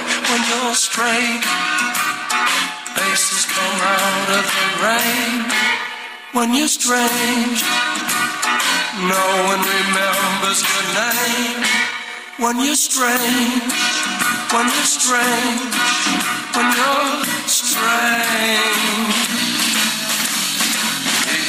People are strange, la gente es extraña, canta Jim Morrison. Hoy es el aniversario de su fallecimiento. When Bueno, pues disfrutando esta música maravillosa que hoy nos está poniendo de muy, muy buenas. Vámonos a la información y a los mensajes. El escritor Mario Vargas Llosa se encuentra hospitalizado desde el sábado pasado debido a COVID-19. Esto lo han informado sus hijos Álvaro, Gonzalo y Morgana a través de la cuenta de Twitter. Y Álvaro escribió, en vista del interés de los medios por el estado de salud de nuestro padre, hacemos público que está hospitalizado. Está siendo tratado por profesionales y acompañados por su familia. Y bueno, dice que piden a los medios de comunicación respetar en estos momentos su privacidad y la nuestra. Así que hospitalizado desde el sábado pasado el escritor Mario Vargas Llosa, pues estaremos eh, atentos de la evolución en su estado de salud. Y en los mensajes nos dice Antonio Darbart, buenos días Sergio y Lupita, qué buen inicio de semana y qué buenas rolas de los Doors. Ni modo, se fue el rey lagarto, saludos. Bueno, y para que vea usted cómo hay puntos de vista muy distintos, nos dice eh, Luis Veller eh, que Xochitl Galvez es una persona muy capaz, pero no la veo como candidata, a menos que sea la morena, las pondrán frente a frente y puede ser que lo logre si todos los partidos la apoyan. En cambio, Claudia Álvarez Cuesta dice, excelentes entrevistas, voz a los candidatos de un lado y de otro para que luego no digan tuve el gusto de conocer a Xochitl Galvez en mi escuela, fue dar una plática de la papilla para combatir la desnutrición. Que ella trabajó mucho precisamente Sí, en este tema para combatir es. la desnutrición en las comunidades eh, más pobres del país. Y nos dice Henry Prado, pero ¿cuál cambio? El país está peor, este gobierno es más corrupto, no sé por qué hay mucha gente que la idolatra eh, a una persona que siempre ha vivido del erario público sin trabajar. Dice otra persona, por un evento familiar tuve que ir a la calle de Tacuba el sábado y pude observar no solo el acarreo de mucha gente, sino varios contingentes que ni siquiera llegaban al Zócalo, sino que tocaban base y se regresaban, o sea, solo iban a pasar lista. Terrible el derroche de dinero y de recursos por alimentar el ego del presidente, lo firma Cristina. Son las 8 de la mañana, 8 de la mañana con 37 minutos. Cienta- 138 millones de cuentas bancarias ganan solo el, eh, solamente eh, de, de 138 millones de cuentas bancarias, solamente el 3% generan interés, lo cual en tiempos de alta inf- inflación es pues realmente complicado. Sí, solamente el 3% y creo que muchos tenemos dinero que colocamos en una cuenta bancaria que no nos da interés, lo cual significa en estos tiempos perder dinero cada mes. Bueno, pues vamos a conversar con eh, Clara Grotevold. Carla, Carla. Carla, perdón, Carla Grotevold. Ella es directora regional de Asset Management de la Casa de Bolsa Finamex. Carla, gracias por estar con nosotros. Y bueno, parece sorprendente que la gente en tiempos de alta inflación acepte tener su dinero en cuentas sin que no le dan interés, pero cuando te pones a ver, parece ser la regla, ¿no es así? Claro, Sergio Lupita, bueno, primero buenos días, gracias por la invitación, encantada de estar con ustedes. Y sí, la verdad es un tema que en Finamex nos preocupa muchísimo. Todavía no entendemos por qué la gente decide tener el dinero en las cuentas de cheques sabiendo que el interés es por debajo o por lo menos el 3%. Pues a lo mejor porque no, no, no le entendemos bien a esto de, de, las finanzas, no tenemos mucha educación, eh, Carla, pero ¿qué podemos hacer? Porque a veces nos conformamos con decir, ah, bueno, es que mi lanita está guardada, ¿no? Ahí está segura. Exacto, eso es lo que creo que pasa con las personas. Sienten que al dejar el dinero en el banco, de alguna forma su dinero está seguro, porque culturalmente es lo que creemos, que estar el dinero guardado en tu cuenta de banco no le va a pasar absolutamente nada. Pero es un tema ligado a los miedos, a los miedos sobre qué hacer con mi dinero, cómo invertirlo, y nosotros en Finamex le llamamos inverfobia y que es todo esto que hace que te paralices y no quieras mover tu dinero. Lo dejas en una cuenta de cheques que no te genera rendimiento y a lo mejor hasta lo sabes, pero dices, no, mejor ahí porque me da miedo moverlo. O este crees que es muy caro o que necesitas ser un experto y en realidad ninguno de estos tres es, o sea, hay mucho o que, se necesita mucho dinero, ¿no? Para poder tener una inversión. Exacto, a lo mejor en algunos bancos sí, pero nosotros en Finamex tenemos una inversión que se llama más pesos, que realmente mata a uno de estos mitos que es caro a partir de 100 pesos puedes hacer de, volverte de ahorrador inversionista y empezar una inversión con tasas alrededor del 11%. Ah, eh, lo, lo, interesante es que sí hay opciones, pero la gente luego le tiene miedo a los fondos de inversión. Piensa, no son tan seguros como mi cuenta de ahorros o como mi cuenta de cheques, a pesar de que no me den dinero. ¿Qué, qué les puedes decir? Es que un fondo de ahorro, un fondo, perdón, de inversión al final pues sí es un poco oculto porque no sabes en qué instrumentos estás invertido. Tú nada más ves el fondo que se llama X1 o lo que sea, ¿no? Pero no ves realmente los instrumentos que tienes. Nosotros a través de la, de la inversión de más pesos sabes perfectamente que estás invertido en un instrumento gubernamental y que no tiene riesgo. Entonces mata otro mito. No necesitas ser un experto porque realmente el instrumento va relacionado a una inversión segura. ¿Cuánto se tiene que pagar por una inversión? Por ejemplo, yo meto mis 100 pesos y digo, ah, pues ahí voy a ir guardando a lo mejor cada quincena o cada mes, eh, y, y, pero ¿cuánto gano? Porque también quiero, sí, claro. quiero el, reto, el retorno.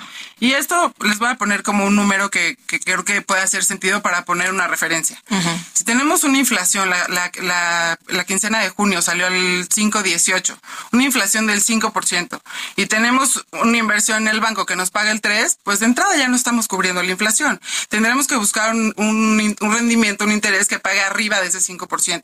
Entonces, ahorita más que nunca, y eso quiero dejarlo como muy claro, más que nunca este año vale la pena que hagan este tipo de inversiones a, instrumentos de mediano o largo plazo. Porque si tenemos una inversión, como les platica de más pesos, a 28 días que está pagando el 10.75, pues contra el 3% de un banco hace todo el sentido. Entonces tendrían que buscar inversiones que les paguen arriba de este, de este 5 para que empiece a hacer sentido contra la inflación. Ahora hemos visto que que si que si apuesta uno a un a una inversión en lugar de nada más al ahorro, puede uno obtener en este momento tasas de rendimiento, decías tú de 11%? Sí, alrededor del 11%. Mm. El, uh, lo cual es bastante es el doble de lo que de lo que nos está quitando la inflación en términos anuales. Entonces, eso sí es un una forma de guardar mi dinero y no perder poder adquisitivo. Totalmente, sí, lo dijiste perfecto. Al final ahorita ya se empieza a marcar ya empieza a marcar una tendencia a la baja la inflación. Entonces, cuando estábamos con una inflación al 8%, pues a lo mejor el rendimiento se hace un poco más chiquito, pero aún así es un rendimiento bastante atractivo. Por eso les comento, vale la pena que, que aprovechen este año de tasas, que todavía tenemos tasas altas, para que contra la inflación el rendimiento sea mucho mayor.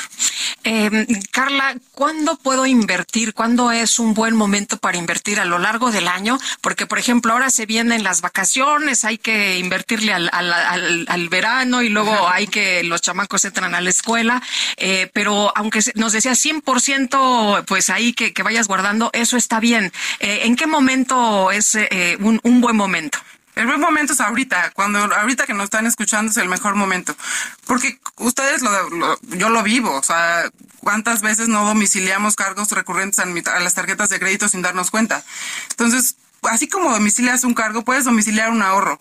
Solamente tienes que ponerle estructura a tu, a tu mes, a tu año y, definir el, el monto que quieres destinar a tu ahorro y nosotros en, en más pesos podemos ir a tomarlo de tu banco y mandarlo directamente a una inversión y puede ser de, de 1, de 7, 14, 28 días. Pero el mejor momento es ahorita. ¿Cómo se puede poner en contacto la gente con Finamex? Muchas gracias. Sí, el teléfono es 5209-2080, puede ser por WhatsApp o por teléfono, y ahí con mucho gusto nos vamos a poner en contacto con ustedes. Y si están de acuerdo, me gustaría, me, me gustaría darles un código para toda la audiencia que los escucha.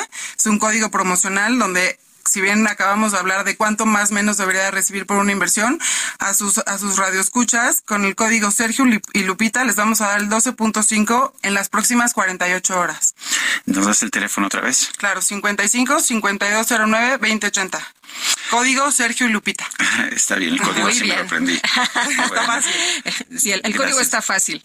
Carla, Carla Grotebold, directora regional de Asset Management de Casa de Bolsa Finamex, gracias por estar con nosotros. Al contrario, muchísimas gracias. Muchas gracias, qué gusto saludarte, buenos días. Bueno, y este primero de julio se cumplieron cinco años del triunfo del presidente López Obrador. ¿Cuál es el balance durante este gobierno? Vamos a platicar con Ernesto Guerra, analista político. Y Ernesto, qué gusto poder conversar contigo. Muy buenos días. Muy buenos días, Sergio. Oye, pues más que un festejo, eh, eh, lo que vimos eh, prácticamente fue un acto más de estos que le gustan al presidente, ¿no? De campaña, eh, se volvió un mitin, al último cierra con este tema en contra de la oposición, donde dice que son racistas, clasistas, en fin, se lanza y, y, y ¿cómo viste este mensaje del presidente Andrés Manuel López Obrador, que también pues es un recuento de los logros, empezó por el tema económico, el tema de las gasolinas, del gas que no ha subido, este, y, bueno, también de parte de, de sus obras. Sí, yo lo primero que les diría, Sergio Lupita, es que no hay nada nuevo bajo el sol. Es decir, no hay nada que festejar en cinco años. Parecía más, como bien dijiste, un mitin político que un recuento verdaderamente de logros de gobierno. Tenemos cinco años donde eh, llegó al poder a través, evidentemente, porque la ciudadanía así lo decidió, más de 30 millones de votos lo respaldaron, pero no ha generado esa confianza, ¿no? A pesar de su alto índice de popularidad que sigue manteniendo, lo cierto es que no amanecimos ni el domingo ni hoy eh, en un sistema de salud como el de Dinamarca. Ciertamente no somos ni Canadá ni Suiza, no vivimos. Ah, bueno, pero dijo este que, estilo. pero dijo que, que en este, que en este último año se cumplía, ¿no? Sí, claro, pero bueno, también ha dicho que se ha, ha cumplido el tema de seguridad pública, que por cierto, en su discurso largo solo refirió al tema de seguridad pública, la Guardia Nacional, dos párrafos, dos eh, líneas, muy, muy, muy este, escueto el tema de la seguridad y sigue siendo, por supuesto, un tema pendiente, el tema de la, de la seguridad pública, pero también la inauguración de sus obras faraónicas, es decir, las refinerías Tren Maya, solo tuvieron una mención ahí efímera y por supuesto, pues no señaló nada lo que había quedado del caso Ayotzinapa, de la descomposición del Estado mexicano, del sistema de salud. Es decir, lo que hizo fue hacer nada más, me parece, un resumen, por cierto, pues medianito, de sus mañaneras, me parece, porque lo que enuncia los 30 millones de hogares que reciben un programa, en efecto, que no ha subido la gasolina, el diésel, el gas, que no se han aumentado los impuestos, que no se han creado nuevos, pues es lo que nos señala todos los días, ¿no? Eh, en sus mañaneras, ese es el discurso, esa es la narrativa, pero me parece que sigue generando esa expectativa que logró en el 2018. El- de hecho, vimos que también aprovechó para hacer campaña y para atacar a la oposición. Le dedicó una buena parte de su discurso a atacar a la oposición. ¿Qué piensas de eso?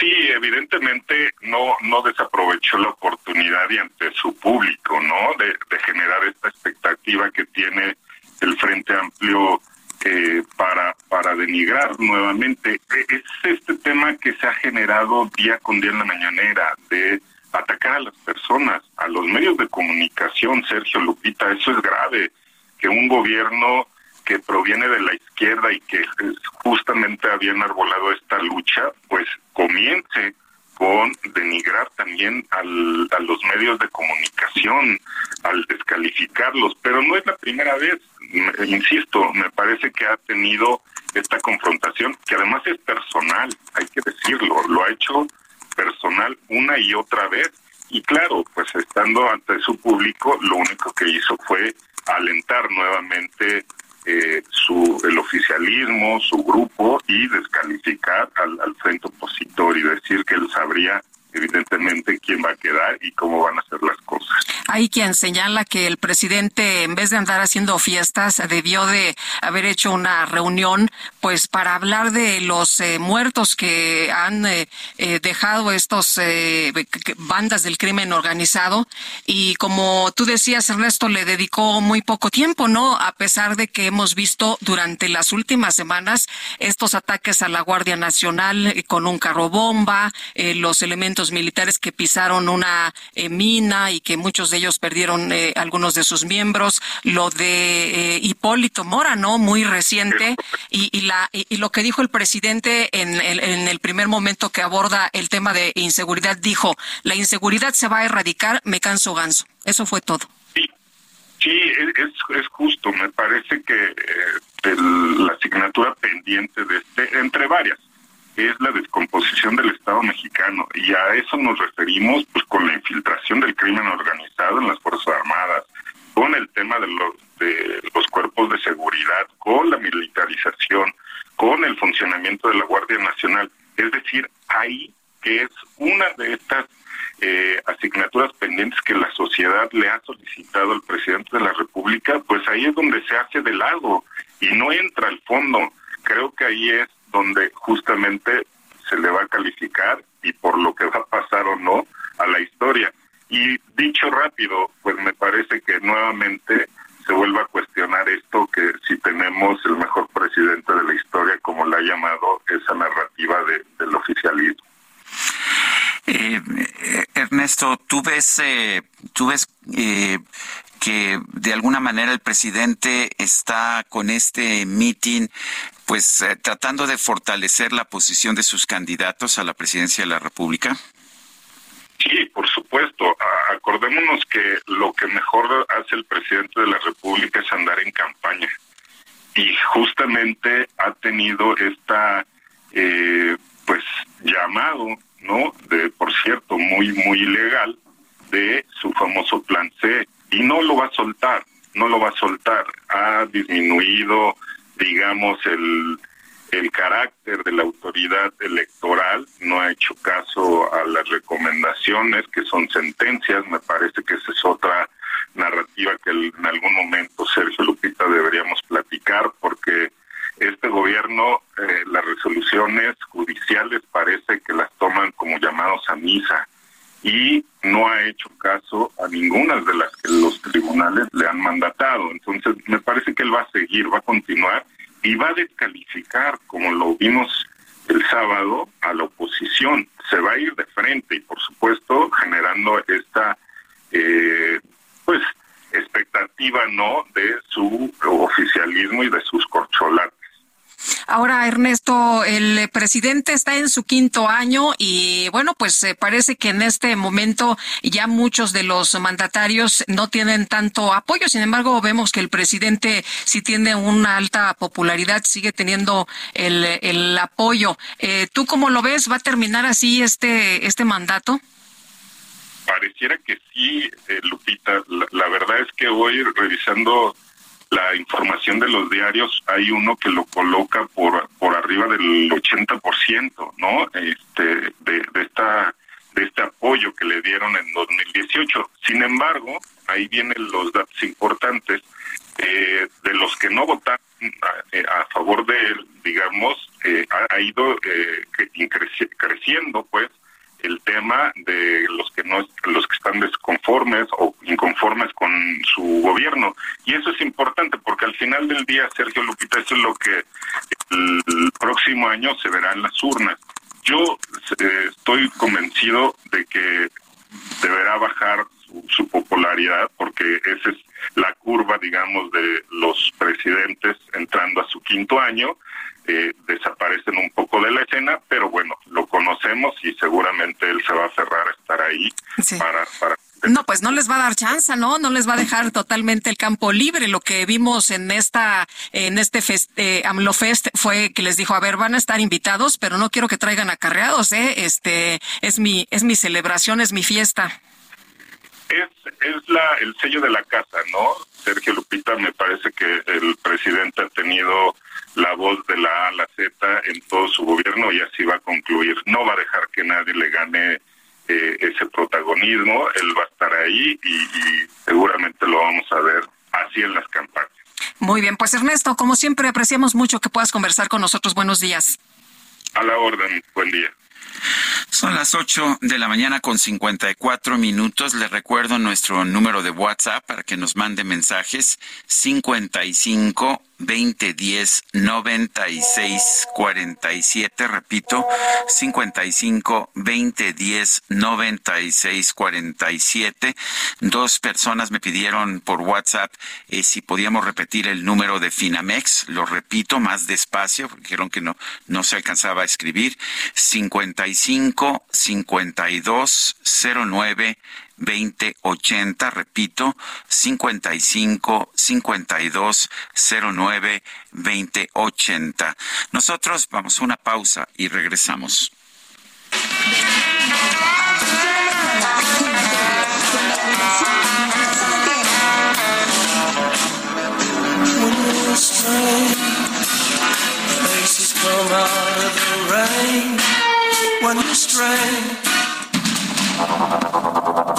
Continuamos con Sergio Sarmiento y Lupita Juárez.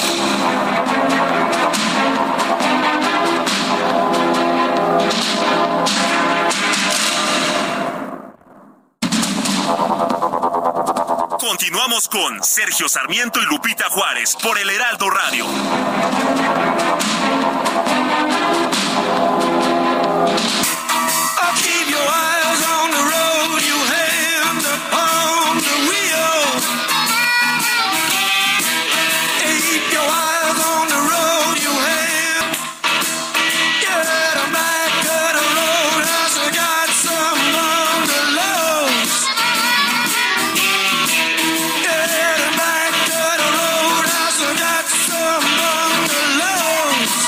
Escuchando música interpretada por el grupo. Estamos recordando a Jim Morrison en el aniversario de su fallecimiento. Bueno, y vámonos a los mensajes. Es un enorme placer estar bien informado con la veracidad que corresponde a los medios de comunicación, asimismo con la realidad, no con sueños que solo desvían la verdad para hundirnos y confundirnos. Saludos y un fuerte abrazo desde Ciudad Nicolás Romero, Estado de México, a todos los que conforman ese gran equipo de trabajo. Isaías Lechuga. Dice otra persona, Sergio Lupita, feliz y bendecido inicio de semana. Muchas felicidades por estos cuatro años de trabajo. Son únicos y el mejor noticiero que hay. Soy Carolina Pérez Galván desde Pachuca. Lo sigo desde la otra estación. Que Dios les conceda mucho salud y muchos años más.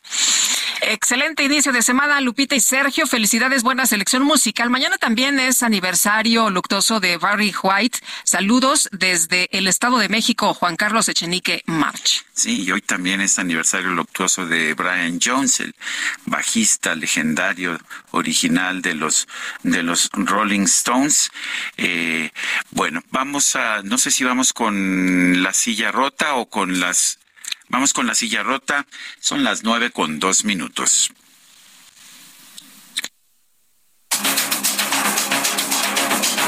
Los especiales de la silla rota.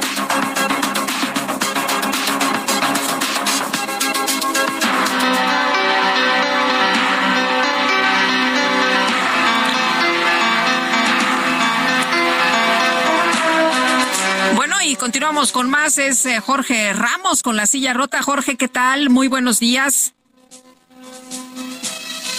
Hola, Jorge. Ay, no, algo nos pasó ahí con la comunicación. Bueno, pues eh, estamos muy atentos de lo que se ha dicho esta mañana en la mañanera. ¿Te acuerdas que el presidente López Obrador hace unos días dijo que él ya sabía quién iba a quedar como candidato de la oposición? Bueno, pues el presidente López Obrador, que le, todos le preguntaban, bueno, pues si lo sabe ya dígalo, ¿no? Y dijo, no, no, es que me, me voy a esperar. sí. ¿no? A ver cómo quedaba, a ver cómo se movían las cosas. Pero no, mi querido Sergio, no seas mal pensado, porque él dice que ya lo sabía desde hace 15 días. Ah, sí. Sí, él ya tenía la... Dijo Claudio X González. dijo. él ya tenía la info. Bueno, ahí le va. Revela López Obrador. Unos tambores no hay por ahí de suspenso. Bueno, revela que será Xochitl Galvez, la candidata del Frente Nacional por México a la presidencia de la República. Pero vamos a escuchar cómo lo dijo esta mañana. Un partido es un gerente, Claudia X González, hijo, el que decide. Tengo toda la información de que él llevó a cabo las consultas para que los represente a este grupo Xochitl Galvez. Ay, señor presidente. Este, bueno, dice, es que yo ya lo sabía desde hace 15, no se los había dicho, pero yo ya lo sabía desde hace 15 días. Lo que hemos platicado esta mañana con los diferentes, eh, pues, eh, incluso con la misma Xochitl Galvez, es que ella ni siquiera tenía definido, Sergio, hasta hace unos días, que iba a ir por la presidencia de la República, que esto ocurrió después de que fue a tocarle al presidente y que no le abrió. Y dijo, y en ese momento, pues, que me cierran las puertas de Palacio Nacional, se me abren las otras puertas, ¿no? Las de la ciudadanía.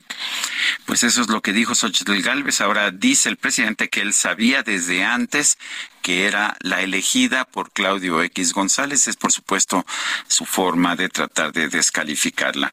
Son las nueve de la mañana con cinco minutos. Vamos ahora sí con Jorge Ramos, periodista de La Silla Rota.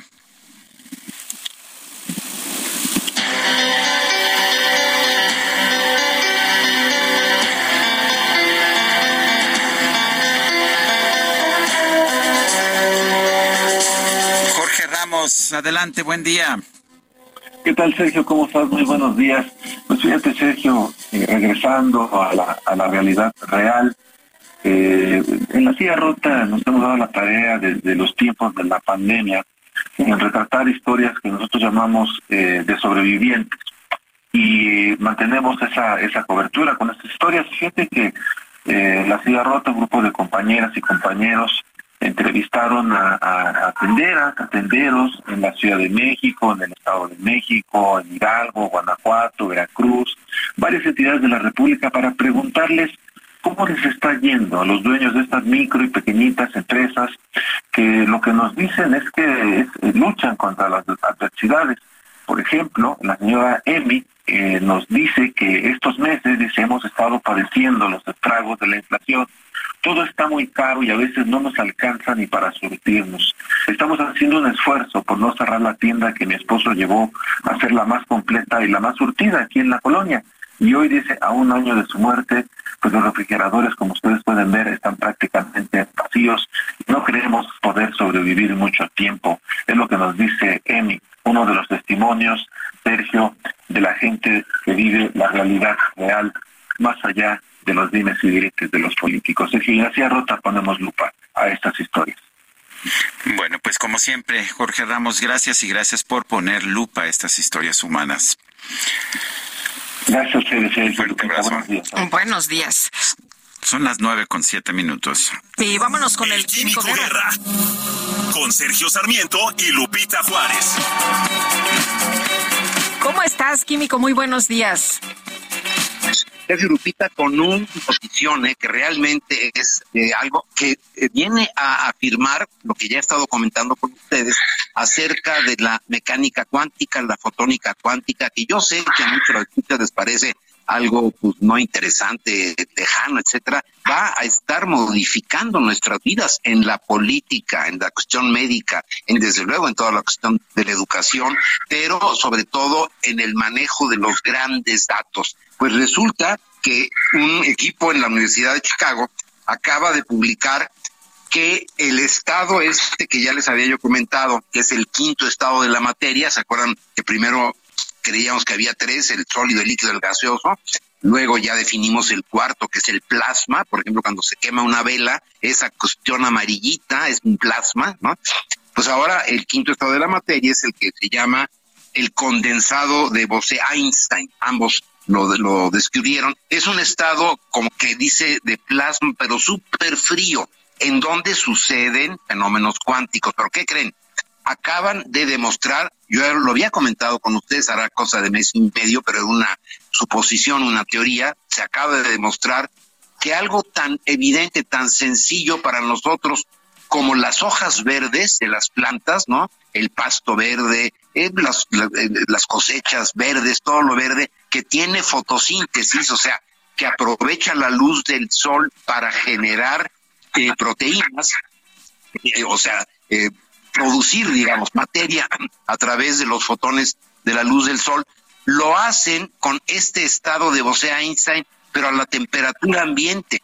Normalmente este estado que se definió se alcanza con temperaturas, Lupita, ultra, ultra frías, cercanas al cero absoluto. Estoy hablando de menos, dos, menos 270 grados, pero las plantas, para nuestra sorpresa, fíjense, lo están haciendo a la temperatura ambiente. Y este descubrimiento, Sergio Lupita, va a revolucionar completamente el uso precisamente de las computadoras cuánticas, va a pues abaratar los costos enormemente si no se tienen que enfriar los procesos como hasta ahorita se había hecho, sino que entendamos cómo lo hacen las hojas verdes de las plantas para cambiar al mundo, Sergio Lupita. Muy bien, muchas gracias, Químico. Muy buenos días. Buenos días, buen inicio de semana. Gracias. Son las nueve con diez y vámonos a la micro deportiva. En vivo y en directo para todo el mundo mundial.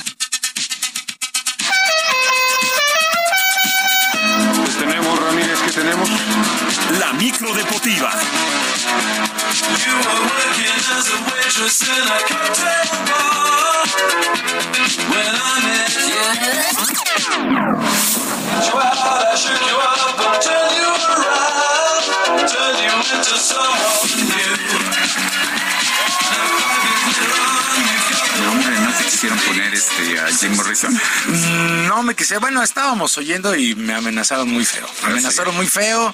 He sido violentamente amenazado esta mañana. ¿Qué te dijeron? ¿Que perteneces Eh, a la oligarquía? A lo sí, que ya sabían Uh. desde hace como año y medio Sí, que Que tú eras. González que iba a llegar Que este- tú ibas a llegar sí que iba a llegar a la micro, ¿no? Bueno, bueno. Sí. Este, qué cosas, ¿no? Qué cosas con el señor presidente. Pero bueno, en fin. Ay, Dicen que cambió de opinión, que primero tenía a Santiago Krill, pero que después lo repensó y que... qué bueno que tiene esos datos. Ojalá tuviera otros, ¿no? Pues sí. Porque, ay, Dios mío. Pero bueno, no importa. Estamos aquí arrancando. Qué gusto me da saludarte, Lupita, Sergio, amigos del auditorio. Estamos arrancando la semana. Por supuesto que aventando lámina informativa.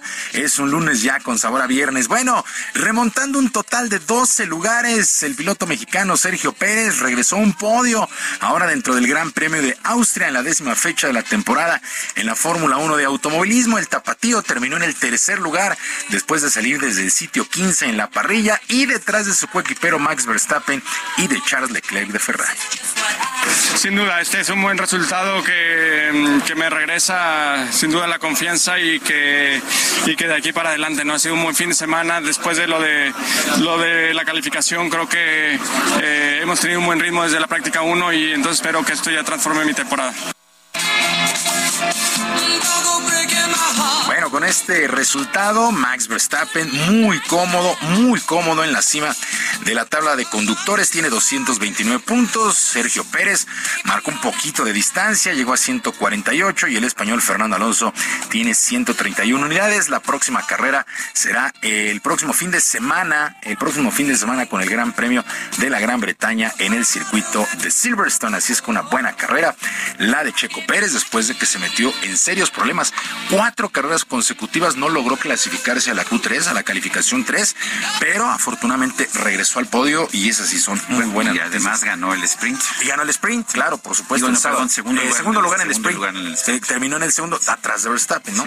Eh, bueno, esas son muy buenas noticias. Buenas noticias, ojalá se vuelva a enderezar la campaña de Checo Pérez. Bueno, la delegación de nuestro y país. ves que intimidó a, a este que intimidó a Carlos Sainz porque no este porque porque lo trató de pasar y Sí, bueno, y bueno, se, es que- se dijo intimidado Es que fue una lucha, o sea, A ver, fue- remontar 12 lugares es el piloto de la carrera, Sí, fue, a y fue muy muy brillante la forma en que rebasó a Carlos Sainz que traía muy buen auto pero este pero pero ya, ves que quería protestar porque lo había intimidado Sí, pero buen buen pique, eh, buen duelo este que tuvieron. Estuvo, estuvo muy padre la carrera.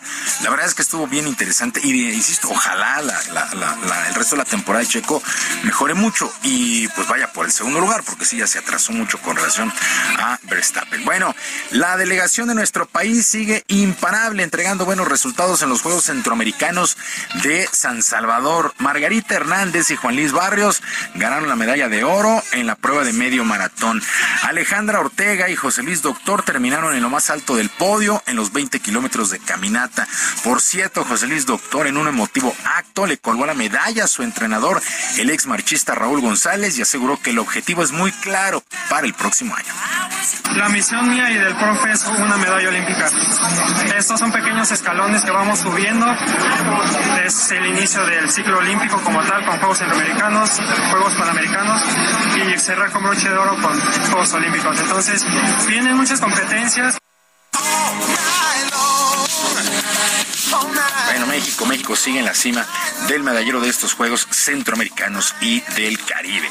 Bueno, en otras cosas, esto sí no tan agradable, México, pues oso el día de ayer, perdió 1 por 0 ante Qatar en el tercer duelo en la fase de grupos en la Copa Oro de la CONCACAF, así es que perdieron 1 por 0 allá en San Francisco. Jaime Lozano, técnico interino del tricolor, reconoció que la derrota ha calado, pero se han sacado buenas conclusiones para lo que resta del torneo. No fue nuestro mejor partido posiblemente, pero no por el resultado, por, por otras por el resultado final. Es porque creo que lo hicimos un poco más complicado de lo que era. Y, y como dices, a mí no me gusta, nunca me ha gustado desde que era jugador el, una derrota a tiempo, pero es muy cierta la frase. Este, si tenemos que perder a hoy porque pierdes el siguiente y te vas a tu casa.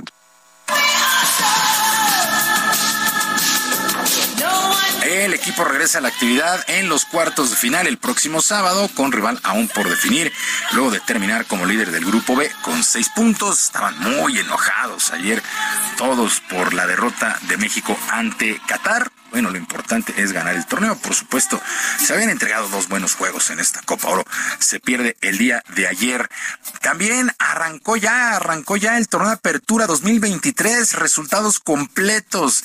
El equipo de Juárez vino a la cancha del Estadio Azteca para vencer dos por uno a las Águilas del América. Mazatlán y Pachuca empataron a uno.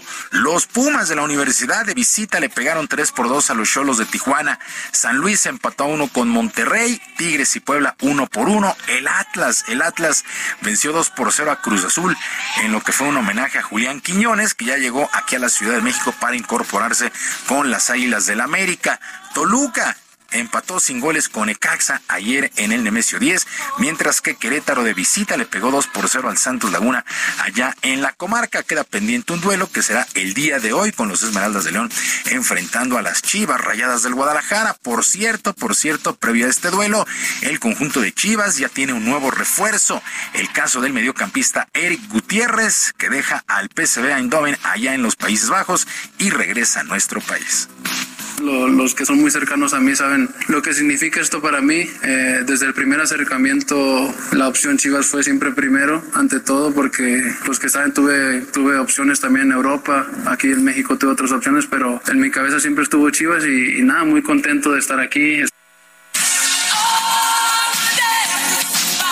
Eric Gutiérrez, nuevo jugador de las Chivas Rayadas del Guadalajara, lo presentaron de manera oficial el día de ayer. Y actividad en el béisbol de la Liga Mexicana. ¿Qué juego el día de ayer? Los Diablos Rojos vencieron 8 por 7 a los Rieleros de Aguascalientes y se llevaron por limpia la serie de fin de semana. El equipo Escarlata se presenta como el mejor equipo de toda la liga. Llegaron ya a 40 triunfos para ubicarse como el mejor de todo el circuito. Y Víctor El Flamingo Bojorques, el manager de estos Diablos, afinará detalles para el cierre de la campaña. Yo creo que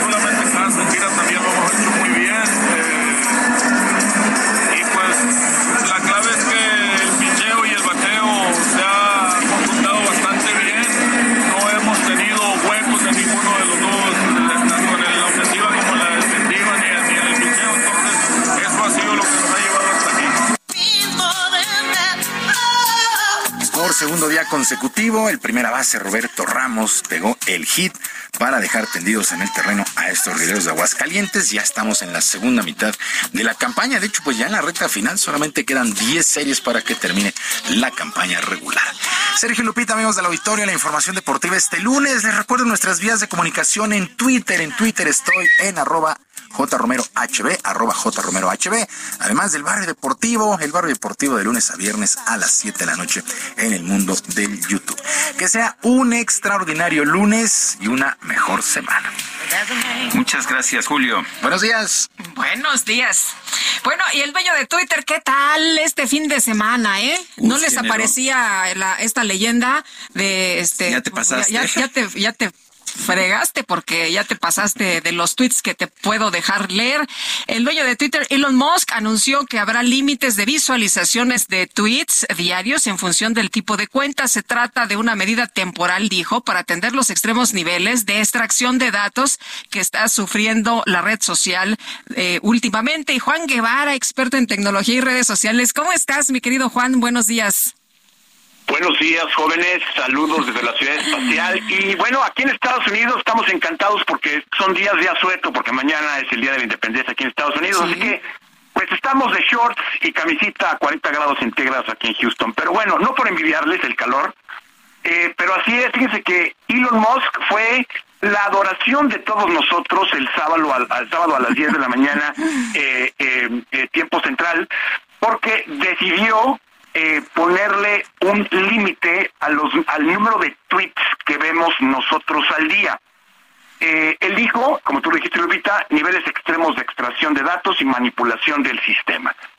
Esto en Estados Unidos lo llamamos eh, dos palabras que no puedo decir porque son muy feas, pero empiezan con B y terminan con T, o y ya sabes cuál, ¿no? Porque al final del día es esto es eh, un intento más de Elon Musk de tratar de monetizar Twitter. ¿Por qué? Porque las cuentas monetizadas, es decir, las cuentas que son cuentas verificadas, van a tener 6.000 tweets al día que van a poder leer una comparativa de las cuentas no verificadas, es decir, que no pagan Twitter Blue, 600 tweets al día, y las nuevas que no estén verificadas son 300 al día. ¿Esto qué significa? Significa que en un periodo de 24 horas el número de tweets que van a poder leer ustedes en su línea de tiempo cuando se meten a Twitter pues si pagan, si le pagan a Elon Musk, que todos los gobernantes en México tuitean día y noche, pues entonces nos vamos a perder, desafortunadamente, creo yo, ¿verdad? O quizá afortunadamente, los tweets de los morenos durante el día. ¿Esto qué significa? Significa que si pagas, vas a poder leer, si no pagas, no vas a poder leer. Pero aquí hay una cosa importante. Antes, cuando tú te metías a twitter.com, tú podías de alguna manera eh, hacer lo que se llamaban queries, es decir, podías hacer consultas en Twitter, pues de ciertos hashtags, de ciertas tendencias que existían en el mundo o en algún lugar geográfico. A Elon Musk es porque los sistemas de inteligencia artificial están utilizando esta extracción de datos a diestra y siniestra, como él lo llama, para poder entrenar los modelos de lenguaje de, de, de ChatGPT, por ejemplo, o de otros sistemas de inteligencia artificial. Como les digo, a mí me parece un intento a lo bestia de poder eh, monetizar Twitter y pues como les decía ha sido el ado- la adoración de todos nosotros. Saben qué es lo que Twitter estaba yo leyendo las publicaciones del Washington Post y del New York Times Y todo lo que hacen es entrevistar a Elon Musk o tratar de, de citar a Elon Musk y todo lo demás, pues eh, son circunstancias que se copian de otros medios. No hay realmente eh, un ingeniero en Twitter que diga, mira, esto es lo que está pasando, la razón real es tal. O sea, todo el mundo está copiándole a Elon Musk lo que dice. Y lo que sí sabemos es que los usuarios de Twitter ya no están contentos con lo que está haciendo Elon Musk constantemente y pues ya están empezando a salir alternativas como Mastodon, están saliendo alternativas como, como Blue, forma a otra. ¿Cómo ven? Muy bien. Aquí lo, lo interesante, Juan, es que uno pensaría que el valor de una red social está en el número de interacciones que tienes y el número de personas que alcanzas. Si lo limitas, pues tú mismo estás limitando el valor de tu empresa. Es correcto, nada más que este chavo, amigo de todos nosotros, le costó 53 mil millones de dólares el chistecito y no haya cómo hacerle para que, primero, no pierda y segundo, recuperar tantito. Pues muy bien. Muy bien, mi querido Juan, muchas gracias, muy buenos días. Buenos días, saludos. Saludos. La verdad, muy frustrante para muchos. Sí. A, mí- a mí no me lo cortaron, pero no sé tan, A mí tampoco. Y yo no sé si solamente algunos parece que fue muy este. ¿A ti sí, mi querido Sí. Julio? Sí, no podías mandar tweets. No, Ni no, podías ni, leer, leerlos, ni no leerlos. podías Al momento leer. de intentar abrirlos, aparece hace La excedido leyenda, el número ¿no? de, de visualizaciones. Sí. ¿Mm? Y, y checabas a la media hora y no podías. No, no, no, checabas no más tarde, dos horas más tarde y tampoco se podía. Todo fue el sábado.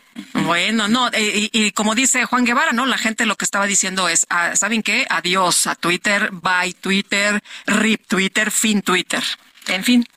Bueno, son las nueve con veinticuatro. Vamos a una pausa y regresamos.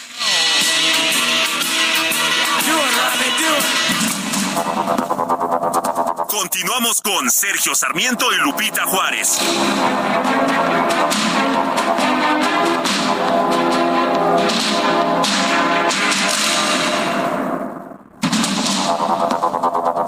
Continuamos con Sergio Sarmiento y Lupita Juárez por el Heraldo Radio.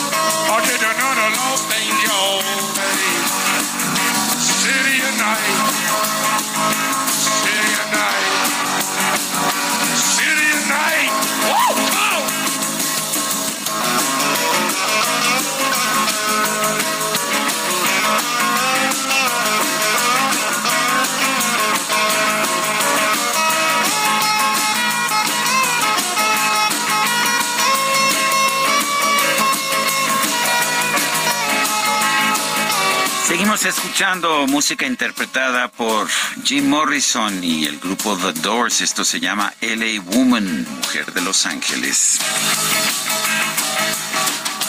¿Te gusta, Buenísima, me encanta, me gusta mucho.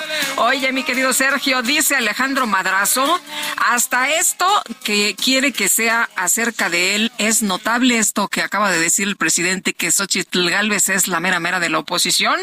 Dice Alejandro Madrazo, el niño del bautizo, la novia de la boda y el difunto en el funeral no puede no ser protagónico. Creo que a estas alturas todos sabemos que Xochitl es la más probable por ser la mejor de quienes quedan por mucho. Y nos dice Bad Boy, o sea, López Vidente.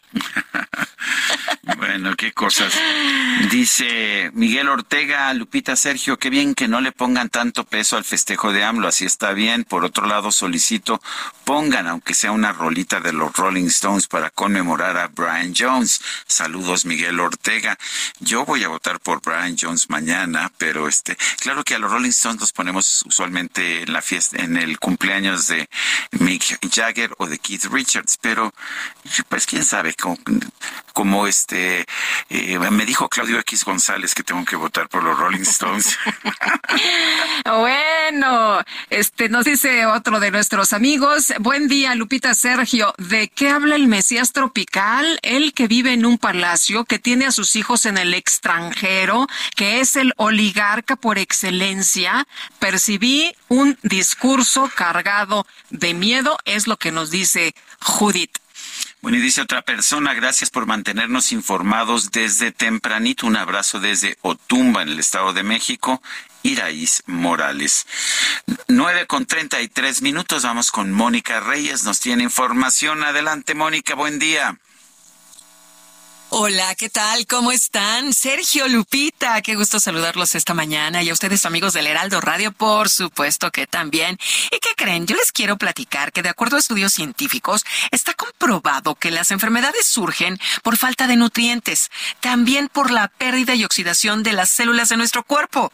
Así es que las células dañadas solo pueden regenerarse, ¿saben con qué? Con células madre. Y hoy, claro, pues ya les traemos aquí un tratamiento que ha tenido resultados sorprendentes sorprendentes. Está con nosotros aquí conmigo Arisbet Chávez y nos va a platicar de esta buenísima noticia de las células madre. Aris, qué gusto saludarte esta mañana. Platícanos todo, por favor, todo. Qué gusto saludar a nuestros amigos del Heraldo, a Sergio y a Lupita. Fíjate que este tratamiento está elaborado a base de células madre. Fue investigado por el Instituto de Fisiología Celular y científicos del Instituto Politécnico Nacional. Las células madre ayudan a regenerar nuestros órganos de una manera natural y sobre todo muy eficaz. Este tratamiento también te ayuda a regenerar cartílago, tejido, hueso. La piel se regenera logrando una apariencia mucho más joven. Además, cicatriza y repara la piel de todo tu cuerpo. Las células madre actualmente tratan más de 80 enfermedades, entre ellas diabetes, lupus, tumores, Parkinson, artritis reumatoide, tiroides. Va a mejorar muchísimo tu sistema circulatorio. Esto evita enfermedades del corazón, Alzheimer, en donde tenemos excelentes resultados, y frena la propagación de células cancerígenas. Esto le da a los pacientes una mejor calidad y regeneras el hígado. Además, mejora tu sistema nervioso central. Esto es importantísimo porque nos ayuda a tratar migraña, depresión, ansiedad y estrés. Ay, qué maravilla. Las células Sí. madre son una maravilla en este tipo de cuestiones y además son muy buenas para fortalecer nuestro sistema inmunológico. De esta manera evitamos todo tipo de enfermedades, incluyendo las respiratorias. Cada cápsula que tú te tomes todos los días es una bomba de nutrientes y de antioxidantes deliciosa que tu cuerpo va a empezar a absorber. Solo necesitas una cápsula diaria para mejorar tu salud y sobre todo tu apariencia. Yo ya tengo aquí mi lápiz, mi papel y quiero que nos des el número de teléfono donde nos tenemos que marcar en este momento, Aris. Tienen que marcar en este momento porque traigo una promoción espectacular para todo el auditorio.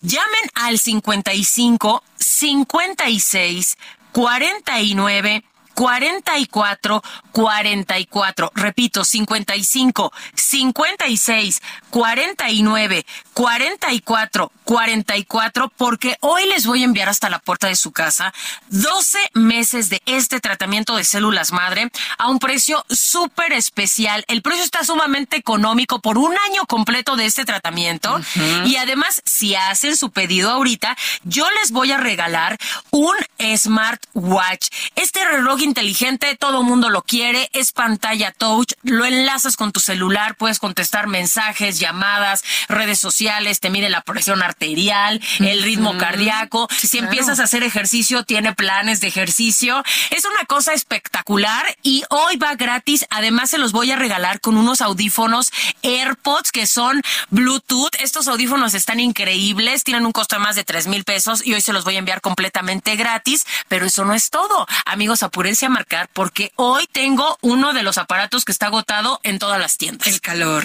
Es el calor el que nos está molestando, así que hoy les voy a regalar un aire acondicionado. Este sistema de enfriamiento te ayuda a purificar y a enfriar el aire de una habitación en cuestión de minutos. Tiene tres velocidades. Si tú le agregas agua, se convierte en humidificador y te suelta Wow, una brisa deliciosa. Es portátil y lo mejor es que va gratis en tu paquete. Y eso no es todo, mi querida Moni, porque ¿Qué tengo más? A muchas sorpresas. Si se comunican en este momento, porque estos paquetes sí son contados, Sí. les voy a enviar un paquete igual completamente gratis. Escucharon bien, un paquete gratis, otro año de células y doble de todos los regalos, pero tienen que apurarse a marcar. No, hombre, a ver.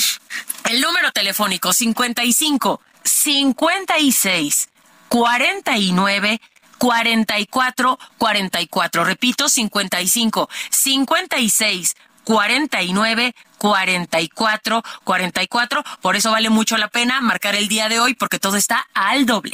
Pues yo lo repito, 55 56 49 44 44. Aris, muchísimas gracias por platicarnos de las células madre. Gracias, que tengan excelente día. Regresamos, Sergio Lupita. Permiso Cofepris 1733 00 21 a 0853.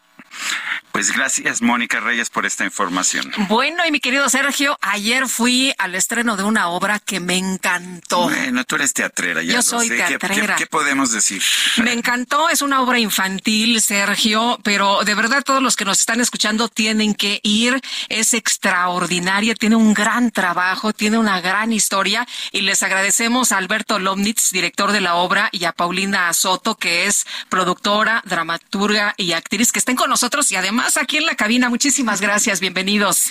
Muchas gracias. Alberto, cuéntanos de esta puesta en escena que es extraordinaria, que tiene mucha magia, que tiene muchas cosas divertidas, entretenidas, pero también un gran mensaje. Pues eh, la obra se llama Trino, en búsqueda de su poder interior, y la escribió aquí Paulina, este, y me invitó a dirigirla. Y hicimos una puesta en escena que, este, es una producción realmente muy complicada y ambiciosa. para un espacio en un espacio muy íntimo son solo cuatro eh, actores y actrices que, que llevan la obra que además es un elenco espectacular realmente tuvimos mucha suerte con esta producción de poder juntar tanto a un elenco increíble como a creativos estupendos y, y hacer una, una obra que es muy espectacular pero para un, en un espacio pequeño y con una sensación de intimidad. Y, y sí, creo que realmente logramos algo muy especial, es muy conmovedora la obra y es una obra con un eh, mensaje eh, muy hermoso acerca de cómo sobrellevar el bullying por una parte que, del que tanto se habla pero sobre todo un poco los complejos que luego tenemos por eh, por este mm, por nuestro aspecto por, por alguna característica que tenemos que nos distingue de los demás cualquiera que ésta sea y, y un poco cómo, cómo lidiar con este tipo de problemas que llevan a discriminación básicamente. Paulina cómo escribiste la obra por qué te por qué te sentiste impulsada para escribirla Bueno, eh, yo creo que tanto yo como todo ser humano deseamos ser amados y deseamos sentirnos aceptados. Y algo de lo que yo he experimentado en la vida es, pues es una huella de dolor, de rechazo y de, y de abandono que me ha eh, trastocado y me ha hecho vivir ciertas experiencias y tratar de encontrar, eh, pues una una especie de, de, bálsamo de paz. Eh, Trino es un personaje que pertenece a un cuento que escribe mi abuela cuando yo era una niña que me contaba. Y yo lo que hago es utilizar a Trino, que es un pequeño niño de 10 años que nace en la época revolucionaria y que le da viruela de chiquito y queda todo marcado este, de cicatrices. Eh, entonces esto hace que él sufra de acoso por las niñas y los niños del pueblo y de la escuela y crece siendo muy violento, sintiéndose rechazado y sintiéndose abandonado y sintiendo que no forma parte de nada ni de nadie.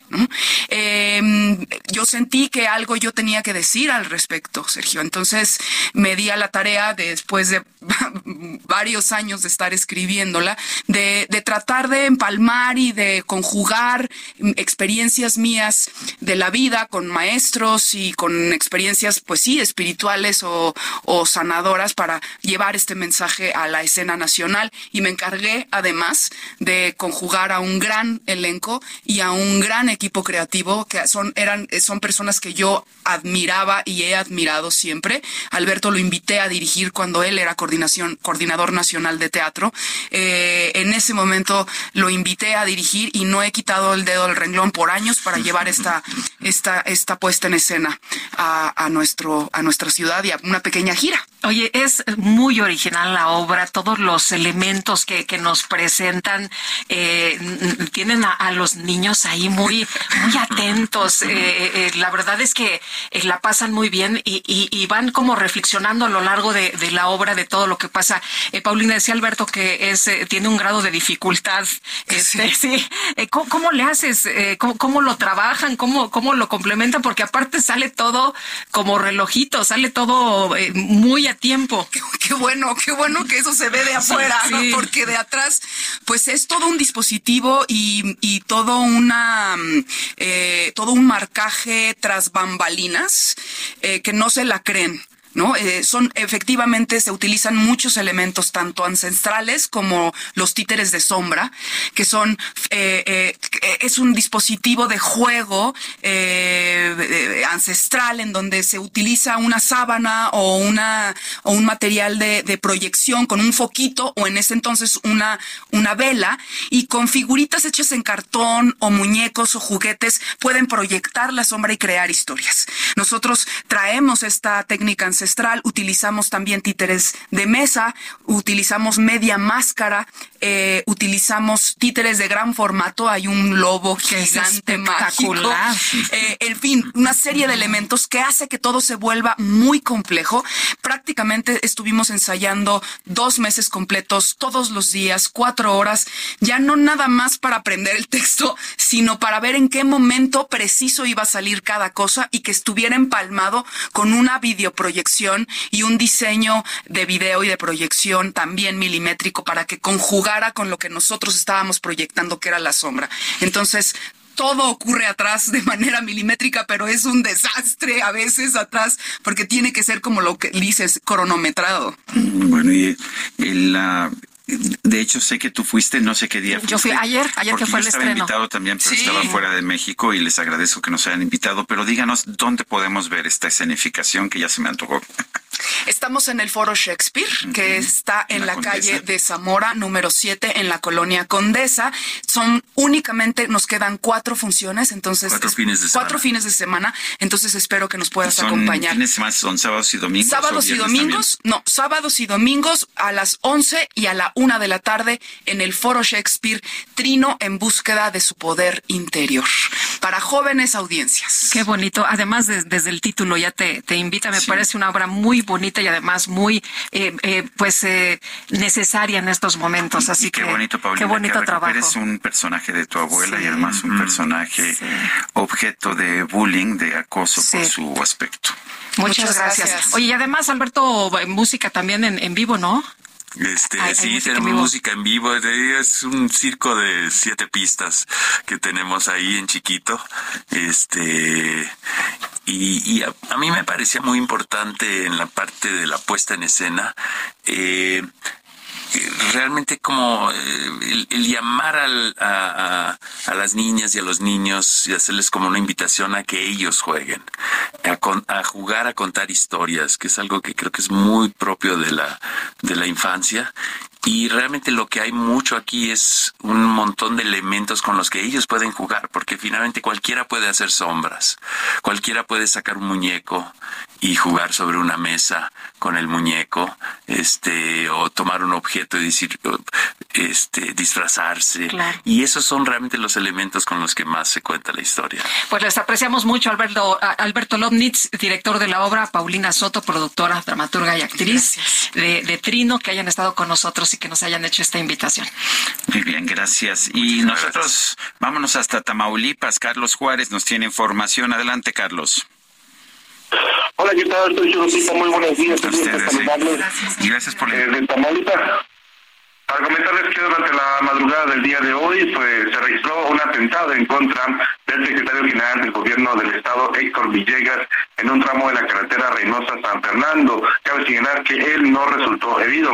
Desde la madrugada, a través de las redes sociales, se había dado a conocer sobre el presunto ataque armado en contra de las unidades del funcionario. A través de Twitter, de la cuenta de la vocería de Ciudad Pública de Tamaulipas, quien confirmó que aproximadamente a las 4.50 de la mañana de este lunes, los vehículos donde viajaban el secretario general del gobierno Héctor Villegas fueron agredidos por civiles armados en la carretera ya mencionada. En un segundo mensaje se informó que el funcionario de primer nivel del gobierno de Américo Villarreal, se encuentra ileso. El funcionario se encuentra bien y trabajando, las autoridades respondieron inmediatamente y se está en cargo de la situación. Hay que señalar que se espera mayor detalles de esta información. A través de las redes sociales también se ha comentado que este ataque podría haber sido eh, perpetrado por integrantes de una célula delictiva que opera en esta región de eh, Tamaulipas. También se habla que los escoltas son los encargados de repeler la agresión en contra del secretario de gobierno que fue evacuado del lugar, mientras que ellos tuvieron que huir entre el monte y abandonар las unidades a ser superados por el poder del fuego. Cabe señalar que hasta el momento el gobierno de Tamaulipas no ha confirmado si hay personas detenidas o heridas o víctimas mortales luego de estos hechos violentos la madrugada de este día. Sergio Lupita es la información. Carlos Juárez, gracias. Muy buenos días. Pues qué preocupante, ¿no? Otro atentado más, Sergio. Y bueno, pues así está el país. Y vámonos ahora con información de Mario Miranda desde Avenida Revolución. Mario, ¿qué tal? ¿Qué pasa? Cuéntanos. Hola, ¿qué tal, Lupita? Sergio, muy buenos días. Pues tenemos lamentables noticias. Y es que sobre la Avenida Revolución, esquina Mártires de Tacubaya, esto en la colonia Tacubaya de la alcaldía Miguel Hidalgo, un motociclista ha perdido la vida. Lupita, las primeras veces el joven venía conduciendo su motocicleta sobre Avenida Revolución cuando de repente le salió una camioneta negra, le salió a su paso y este joven a la vez perdió la vida este joven. También los, los vecinos nos han comentado que ya han solicitado a la alcaldía Miguel Hidalgo un semáforo en esta zona, ya que muchos automovilistas que vienen de la zona del periférico cruzan esta calle Martínez de Tacubaya ya que lo saca hacia lo que es el viaducto y muchos lo utilizan ya que no hay un semáforo, entonces tienen los automóviles y los motociclistas a velocidad. El semáforo se encuentra a una cuadra, pero en esta zona no hay semáforo, entonces los coches y las camionetas siempre se avientan y esto pues le costó la vida a un joven. Ya en el lugar se encuentran elementos de la Secretaría de Seguridad Ciudadana quienes han acordonado el lugar. También ya se encuentran servicios periciales quienes ya realizaron el peritaje y el levantamiento de este joven motociclista que ha perdido la vida lamentablemente. Pues sí, qué lástima. Muchas gracias, Mario, por el reporte. Seguimos pendientes. Buenos días. Buenos días. Y vámonos al oriente de la Ciudad de México con Gerardo Galicia. Adelante, Gerardo. Sí, Sergio Lupita, excelente mañana y tenemos información importante para nuestros amigos que están utilizando el eje 1 Norte. Si dejan atrás la zona del aeropuerto, el paradero del metro Pantitlán y se dirigen hacia el anillo periférico, hay que manejar con precaución llegando a su entronque con la avenida central. Es la continuación de Javier Rojo Gómez. En este punto, un tráiler, al parecer, era manejado a exceso de velocidad y el contenedor terminó volcando al tratarse de incorporar a la avenida central. Afortunadamente no hay personas lesionadas, pero sí reduccionan solo un carril. La caja eh, o el contenedor quedó completamente ladeado, está el vehículo parado y reducciona un solo carril para los automovilistas que desean continuar hacia Javier Rojo Gómez. Únicamente habrá que manejar con mucha paciencia, está a la espera de grúas para poder reincorporar este contenedor y poderlo retirar de la avenida central. Por lo pronto es el reporte, seguimos muy pendientes. Muy bien, gracias, Gerardo. Hasta luego. 9 con 51, vamos a un resumen de la información que se ha generado esta mañana. El presidente López Obrador aseguró que la senadora del PAN, Xochitl Gálvez, ya fue designada como candidata de la oposición para las elecciones presidenciales del 2024 y que la designó Claudio X González, hijo. ¿Y por qué deciden a favor de la señora Xochitl?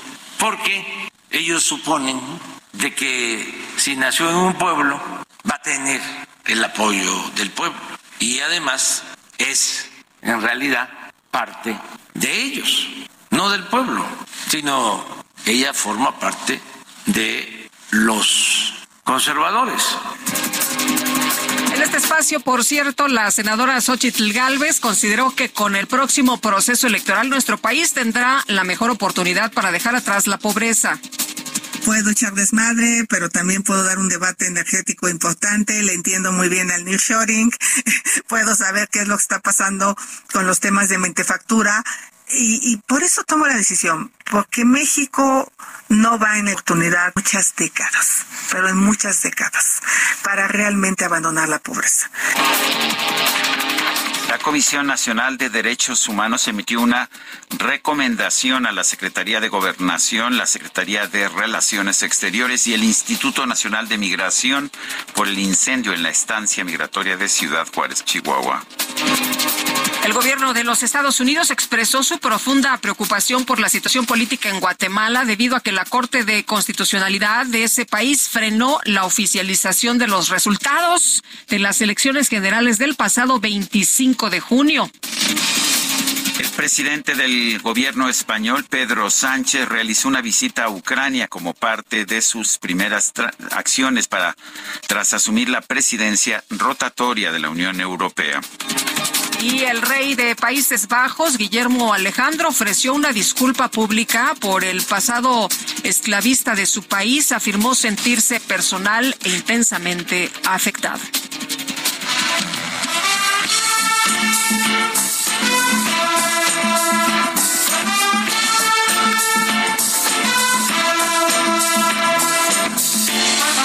Sociales surgieron rumores de una posible pelea de artes marciales mixtas entre el dueño de Twitter, Elon Musk, y el director general de Meta, Mark Zuckerberg, por sus diferencias sobre los riesgos del uso de la inteligencia artificial.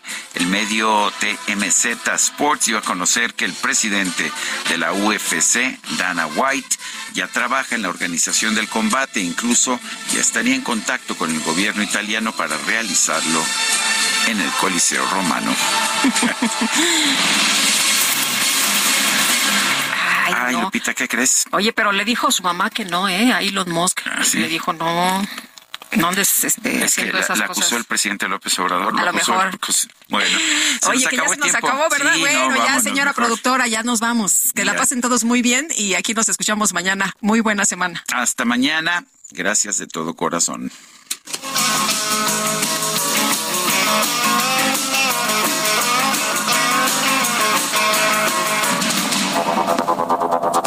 Heraldo Media Group presentó Sergio Sarmiento y Lupita Juárez.